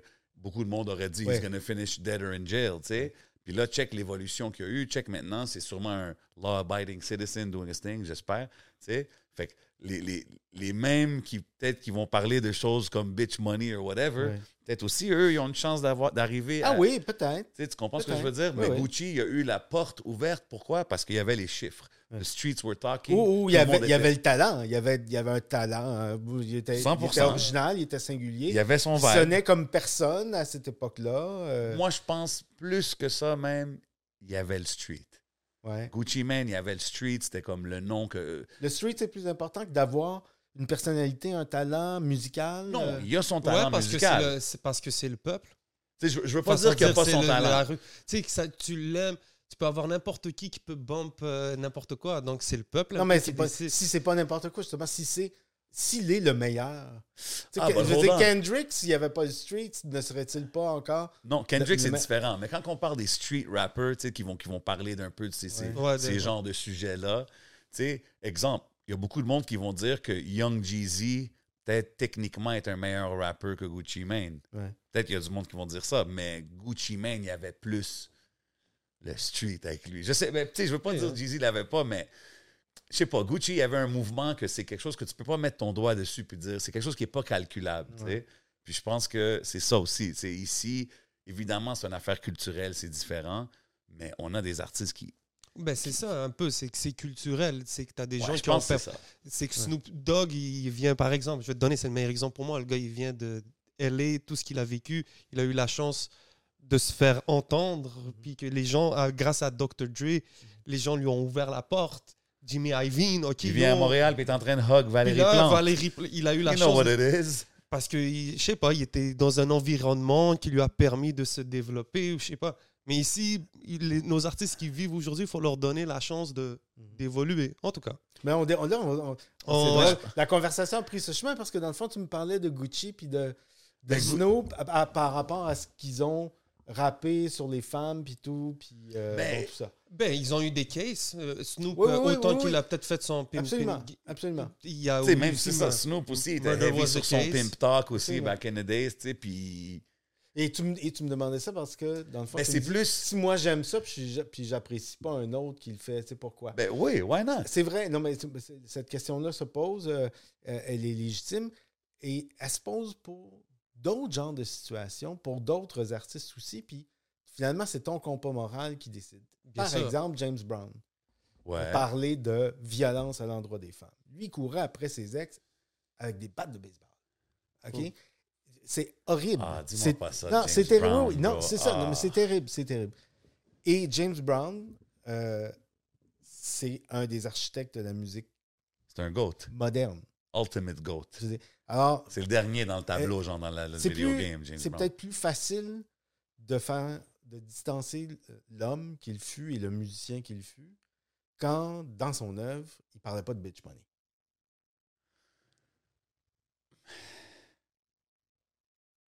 Euh, OK, mais ça, tu, Enfin, sans ça, dire tu que dis dans ça. le temps, que le fait qu'il n'en parlait pas dans sa musique, Ouais, de ça, ouais, mais que de- derrière l'affaire, ouais, il faisait des trucs horribles, ouais. ça, c'est- I guess je comprends qu'est-ce que tu veux dire. Tu peux, tu- tu- on doit se souvenir que euh, James Brown est une ordure. ouais. Puis que euh, Phil Spector, qui était le grand réalisateur des années 60 Ouais. de Wall of Sound, Lui, il a pas tué, il a tué oui, sa oui, femme. était une ordure. Il a tué sa femme. Il menaçait tout le monde à, à- à la pointe d'un fusil, dont euh, Leonard Cohen, euh, avec qui il avait enregistré un disque. Euh, mais c'est c'est un débat fascinant. Mhm. Je veux dire, comment, comment apprécier l'œuvre d'un Claude Jutras dont on a enlevé le nom d'un trophée parce que euh, on l'a pogné à, à plotter des petits gars. Oh. Je Ouch. dis des affaires trash, là. Ah non, c'est correct, Ouais, man. on- Let it be known, On est deep, on est deep. Non, mais, non, mais je trouve que, OK, l'affaire de James Brown, puis il en parlait pas, mais l'affaire de Gucci Mane, Ouais. c'est- ça, là. le- je pense Oui. que c'est le bon exemple. Gucci Mane, il, par- parlait de plein d'affaires euh, que, disons, on va pas... euh, c'est pas la façon idéale de, de parler en des femmes ou traiter les femmes. But il a eu sa chance, puis il a blow up. So, ici, je pense que si quelqu'un a la popularité, puis a la jeunesse, parce qu'à la fin, c'est la jeunesse qui dicte un peu le- la direction de la culture, des fois, tu sais. Puis moi, je pense que Ben moi, un, enfin, un- un gars comme Anima, il a le youth, man, puis go, man, let's put the machine behind him. Check-les tout seul, qu'est-ce qu'il a fait? Check-les tout Ouais. seul, qu'est-ce qu'il a fait? Imagine, il y avait le support. Imagine un peu de support ou s'il y aurait un Musique Plus qui jouerait. ses- ben, je pense que je pense qu'il faudrait censurer sa musique. si- Dans le sens, là, on Mhm. parle de mythe, un beep, là. ouais. Sais, comme, comme euh, le clean Ah non, il peut faire là. des clean versions. Il faudrait qu'il fasse des clean versions. Je sais pas combien de mots il resterait dans ses chansons, mais. Non, non, mais moi, exemple, moi, Mhm. moi, ça se fait, non? Je pense pas? Moi, as a single, as a- tu sais, un petit, je sais pas. Mais Là, en fait, on de parle, toute on façon. parle pour parler. de- non, mais c'est ça, on parle pour parler, mais de toute façon, là, ça va être intéressant. Ça va être le problème de Capitol. Il est chaud son premier verse là, sur, le- sur moi là.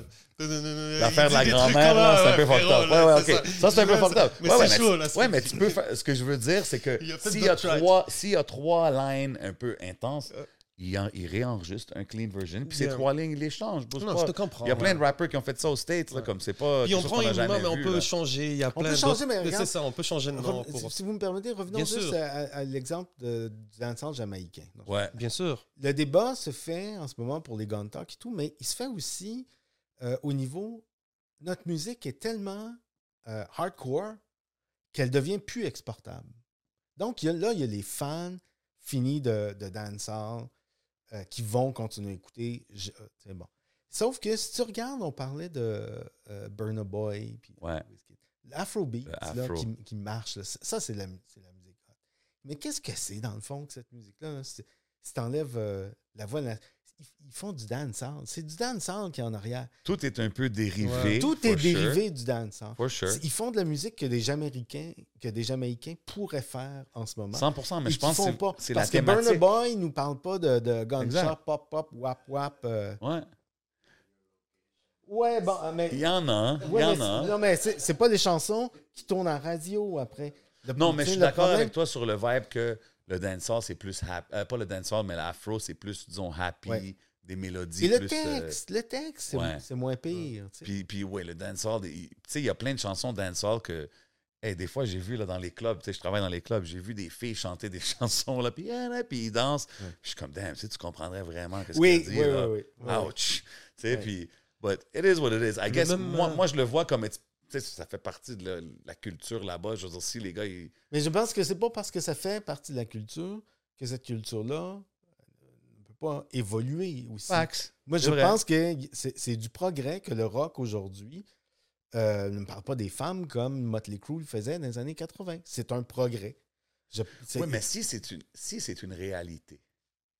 Si quelqu'un. c'était une réalité pour euh, Motley Crue puis tout le poil rock des années 80. euh, Ben, c'est ça. Puis maintenant, on regarde en arrière et on dit Ah, c'était un peu fou. Mais si les gars, ils vivaient sex, drugs and rock and roll, tu sais, ben, si lui, il vit gun non, mais là, je te- oui, oui, bien sûr, mais tu vois, ça me dérange pas, moi, qu'ils parlent, ils peuvent faire autant de drogues qu'ils font dans leur. Je veux dire, un des classiques des années 2000, pour moi, c'est Fish Scale de Ghostface. Je veux dire, ce gars-là a inventé OK. un, un- un nouveau vocabulaire pour nous parler de cocaïne, comment cuire la cocaïne, comment mettre ça dans des sachets, comment la... dis- Tu comprends? exact. C'est- du Shakespeare de Mais la, la présentation était. Ça mais oui, mais ça, ça- j'ai aucun problème avec ce qu'il parle. Ouais. Mais... non, mais je parler te de- file. Mais, mais Ghostface, il le fait d'une façon tellement. Il y a une élégance, il y a une plume, enfin. Ouais, je comprends. Il y a une Ouais. élégance, il y a une manière d'amener le sujet. Une... Ouais, ouais, Ouais, bien je sûr. respecte ça, c'est bon. hein, C'est tout Mais ils good ont le même problème euh, de violence, même en UK. Avec le Ouais, drill, avec le, avec le drill, oui, puis c'est les, vrai. euh, les, attaques au couteau. Tu vois, ça, c'est intéressant parce que là, euh, le drill est, rev- est devenu mainstream Ouais. en Angleterre. Ben, ici aussi, là, tout le monde veut faire du drill. Ouais. Tout le monde prend ce genre de- d'esthétique-là. Ben là, les artistes au UK, il y en a qui sont devenus des big stars puis qui vendent des disques. Et qu'est-ce qu'ils ont fait? Euh, ils peuvent parler de leur réalité, mais là, ils vont pas menacer, faire des clips de, de cons, euh, euh, donner des invitations à l'autre dans le parking du, du McDo pour aller régler des comptes. Ils sont rendus ailleurs. Et on l'aperçoit ici même dans notre industrie. Des rappeurs, moi, j'aime pas utiliser le mot street rap parce Ah que ouais. C'est tout du rap. Rap, c'est C'est- du Il y a, rap. il y a du bon rap, il y a du mauvais rap. Puis si tu parles de ta réalité, je veux l'en- je veux l'entendre. je- je veux pas- 100%. Mais il y a donc de, euh, de ces rappeurs qui parlent de réalité qui, qui sont différentes de celles dans lesquelles j'ai grandi moi-même. euh, et, et qui aussi disaient des affaires crues, pas juste en lien avec ce qu'ils vivaient, mais aussi qui faisaient du gun talk. Et, et qui aujourd'hui, en gagnant en popularité, euh, ont, se sont auto-censurés, mais ils ont compris qu'ils pouvaient aussi euh, véhiculer des émotions. Oui, gagner du fric, mais véhiculer des émotions, passer des messages sans avoir à être vulgaire, sans Ouais. avoir à être provocateur, et ainsi se rejoindre un plus vaste public. N'est-ce pas ça l'objectif? C'est de- Ben ouais. d'attirer le monde, de faire en sorte qu'il nous écoute. tu sais? 100%. 100%. Sans compromettre. euh, de- Sans compromettre, je Évidemment, ton œuvre. Je pense ouais. pas que c'est de se compromettre que d'éviter de parler de bitch money. Non, je dis pas. Ben si c'est ta tape sur le réalité. Ben si c'est ta réalité. comme mon ouais, moto. ben, Hey, si tous les jours, you're getting bitch money, Money. puis t'es un rapper, puis t'es un artiste, puis là, tu mets ça dans ta chanson, je veux te dire, yo, man. Non, enfin, Yeah. puis I t'es un guess that's- rapper. I guess T'es that's Puis your qu'au life. Puis qu'au final, tu fais de mal à personne. C'est qu'on est dans une époque où si tout le monde est consentant de faire ce qu'il veut, puis que c'est du bitch money. Le R. Oui, ben oui, ben lui, lui est Le- ouvert. Moi, ça, je- c'est Patreon! Ouais, ouais. Ouais. Mais j'étais un- fan de R. Kelly. C'était bon. Avant, Yo, moi, là, je avant veux dire tout quelque ça, Avant chose. toutes Ok. ces histoires-là. OK, attends une seconde. Attends Hein? une seconde. Ben, C'est-à-dire que dans une... il parlait pas de bitch money. OK, OK, Oui? mais. Euh, non, mais OK, Monsieur Philippe Renaud, Vas-y, vas-y. I. Believe I Can Fly Ouais. est quand même une belle chanson aujourd'hui. Oui? Pas absolument. avec Céline, ça? Mais, mais Non, on peut pas l'écouter. Enfin, moi, je Comment peux, moi, je peux pas l'écouter? Je peux Pourquoi? pas l'écouter. Je peux pas. Parce que, je- enfin, euh, c'est la- ça va être la différence entre du James Brown que je vais écouter puis du R. Kelly que je peux pas écouter. C'est quoi la différence? Eh, ben là, c'est mon compas moral à moi. OK, là, c'est mais je ça pense que c'est aussi choix. OK, le je temps- respecte ça. aussi- non, mais c'est aussi le temps. Le temps qui passe et qui nous permet de mieux faire la part des choses. Un, un des grands maîtres de la musique classique et de l'opéra est un type qui s'appelle Richard Wagner, que vous connaissez. OK, ouais. L'anneau des Nibelungen et tout. Et c'est c'est un génie qui a révolutionné l'opéra. Il est joué, c'est parmi les opéras les plus joués à travers le monde. Euh, le type était un antisémite notoire. Donc, il écrivait, pas juste J'aime pas les Juifs, il a écrit des, des livres dans lesquels il disait. J'aime pas les Juifs sur 200 pages. Puis il les vendait. Et donc là, on peut faire la distanciation entre l'œuvre ou il serait peut-être allusion à ça dans une partie d'un de son opéra, mais je ne suis pas un spécialiste de ça. Et son, son, son activité de pamphlétiste antisémite. All right? Bon. C'était évidemment, vous vous en doutez, le livre de chevet et la musique pour s'endormir euh, à l'époque de Hitler euh, chez les nazis. OK?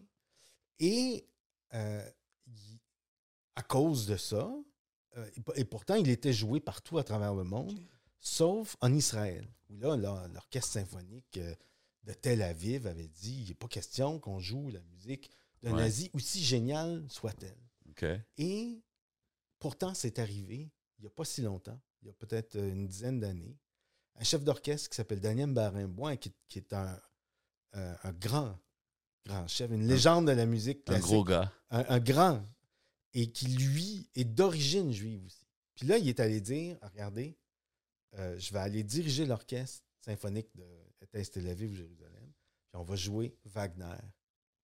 Puis c'était la première fois que ça, ça avait arrivé. Ça l'a passé, ça? ça- Oui, ça a passé, mais donc il y a un travail de pédagogie, mais tout.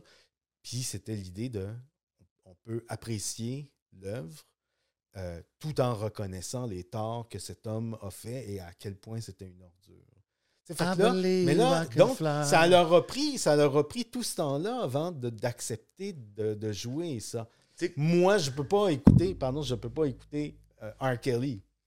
Euh, il y a- ça, fait, ça fait pas assez longtemps que. Ouais, moi aussi, je suis pas capable. Je peux plus écouter. Je peux pas, Ouais. je peux pas. Il y a quelque chose qui m'écœure. Ouais. Yo, parce- moi, honnêtement, c'est parce que c'est l'all-time GOAT. Comme, yo, sérieux, dans R&B, là, comme Mm, ce ouais. genre de R&B-là, Ouais, là, mais On va s'en trouver un autre, on s'en trouvera Ouais, un autre. Ouais. c'est tough à trouver un autre. Mais comme, yo, puis je veux pas dire que ah, je l'écoute à fond tout. Moi aussi, quand je l'écoute, si, si je l'écoute, Ouais. ça va être comme, euh, tu, tu sais, tu peux pas pas penser à ça, sais. Mais je sais pas, moi, je trouve que la Mais- notion de la personne qui me donne le message joue aussi autant que la musique. La musique mais je pense à la personne qui chante. Puis si t'es pas crédible, moi, tu sais, je trouve. Donc, moi, R. Kelly, j'écoute une chanson, mais là, je pense que c'est R. Kelly, je fais comme. Ah non. Ouais, mais c'est une Euh, affaire aussi de nostalgie. Tu sais, comme si tu te rappelles de ah, ça, quand ça jouait Bump and Grind, mes premières grouillades back in the tu sais, c'était cool. C'est des memory vibes, Ouais. là, tu sais, c'est plus Ouais, comme non, ça. c'est ça. il y a- il y a- je- mais je peux comprendre l'attachement. Comme, puis imagine tous, tous les fans de, de Michael Jackson qui, à un moment donné, euh, doivent se poser cette question aussi, puis qui se disent J'ai grandi avec Michael Jackson. Ça appartient à chacun, finalement. Ouais, ça appartient Jackson, totalement. ouais. tu fais- y a-tu- Non coupable en Non arrière? coupable, ouais. Ah, OK, on a un non coupable. On n'a pas dit ça dans son Non coupable? procès. Kelly, On a deux non coupables ici dans la maison. Moi, non coupable. Ouais. Non coupable, hein? Non coupable. Moi aussi, Michael Jackson, non Il est coupable. weird. Mais non Il est weird, mais non coupable, je pense. Il est très weird. Mais bon. Mais yo, ces affaires de, de dormir avec des kids, c'est fucked up. Ouais, mais l'affaire, c'est quand il, il s'est fait demander ça, il était comme, yes, like, yes, I- je dors avec les kids, mais comme, pas comme, que, pas comme qu'est-ce que vous dites. Moi, je dors avec comme qu'on écoute un film, puis on s'endort, puis Non, on écoute un film. C'est ce qui- bizarre. Si c'est ton kid, c'est fucked Ouais, up. mais si c'est bizarre, il dirait comme ça. Puis moi, je trouve que ce qui est encore plus bizarre, c'est les Ben, parents. yo, bro, Ils sont comme, Yeah, vas-y, va T'as- chez lui. t'as- tu comprends? T'as un Kanye West maintenant qui dit des propos fucked up. C'est bizarre. Ouais, ou pas? Kanye West, c'est- c'est l'exemple du moment, dans le fond. Tu écoutable encore du Kanye West. Euh, Kanye West, West écoutable. Ouais. Ouais, parce que c'est différent. Moi, si, si, tu, poses- si tu causes du tort à d'autres personnes, Ouais. vraiment, si tu t'en prends physiquement, propos, si tu c'est fais- différent. Mais là, en Si fait, ce qu'il a fait à, à Pete Davidson, si tu- euh, si ça tu se ressemble véhicules- pas mal à... si- Bon, non, rien si fait tu- à Pete Davidson. Qu'est-ce qu'il a fait? Ben, Non. enfin, il, il- il a, Il Skeet? summon son, son armée de fans pour le Ah, pour l'insu- ok, Non, oui, ça, c'est- Ce que, je- ce que Pete Davidson, à ce qui paraît, là, Ouais, ouais, la là, le texte, il a dit Je suis le avec lit, ta là. femme, je Yo, suis dans son on, lit. Oui, non, Like- parce qu'il a pareil, il, il a- Et Ouais. Genre- Non, non, mais attends, mais attends, il répondait Yo, on à est Kanye dans des West. TMZ demandait- talk. Enfin, enfin, c'est pas... euh, On Non, mais moi, moi, honnêtement, Kanye, je l'écouterai encore, mais moi, j'ai perdu envie. Moi, ça me tente. For Je- real? je- ouais, ouais. Euh, Après, je l'écoutais beaucoup. J'étais un fan, évidemment. Mais est-ce que j'ai envie tout d'un coup de mettre du Kanye West? Non. That's it. Ok, je comprends. Comment t'as trouvé l'album? OK. C'est avant- quoi le propos qui t'a le fait? C'est-tu les propos en, en- Antisémites? Ah, j'ai envie de dire l'ensemble de son œuvre, mais de son œuvre pas musicale. Euh, ouais, les propos antisémites, c'était c'était pas mal too much. Moi, je trouve que c'est. euh, Il a, a tapé Ouais. beaucoup sur le clou. Là. Question rapid fire. T'as-tu aimé son album euh, Gospel? Euh... hmm. Je suis pas spécialement un fan de. de- En fait, c'est du gospel contemporain. Là. Ouais. À ce compte-là, je préfère encore ce que font les Jamaïcains. Même, il y a comme une sorte de mode euh, d'Afrique du Sud, là, de, la, de la musique gospel sud-africaine qui est pas mal cool. Un peu housey, même. Euh, je n'ai pas détesté. OK. Je, mais je, je peux pas dire que. fallait juste que je demande comme ça, random. ouais, ouais. Shout out Dirtwork qui a produit là-dessus, gagné un Grammy Ouais, ben pour oui. ça. Ben oui. You know what I mean? Talent montréalais. Mhm. And uh, yeah, man, I think... Uh, are we about, man, are we about ready to go? 1h45, bien sûr. Hey. Hey, man, big love à tout le monde qui regarde, big love à tout le monde qui supporte. Vous savez, on est où, man? On est au Hidden Showroom. Everything you see is for sale, man. You want one of these? Holla at us. Um, big shout out Smoke Signals, they got us right, vous savez déjà. C'est le podcast, l'édition avec Philippe Renaud. Big shout out à Renaud, boy. Merci, J7. merci les gars, c'était une super comme conversation. Plaisir, mon bro. Euh, yo, c'est votre boy J7. C'est votre boy le 11, on s'en On va s'en va où? au Patreon, let's go. Yes, sir.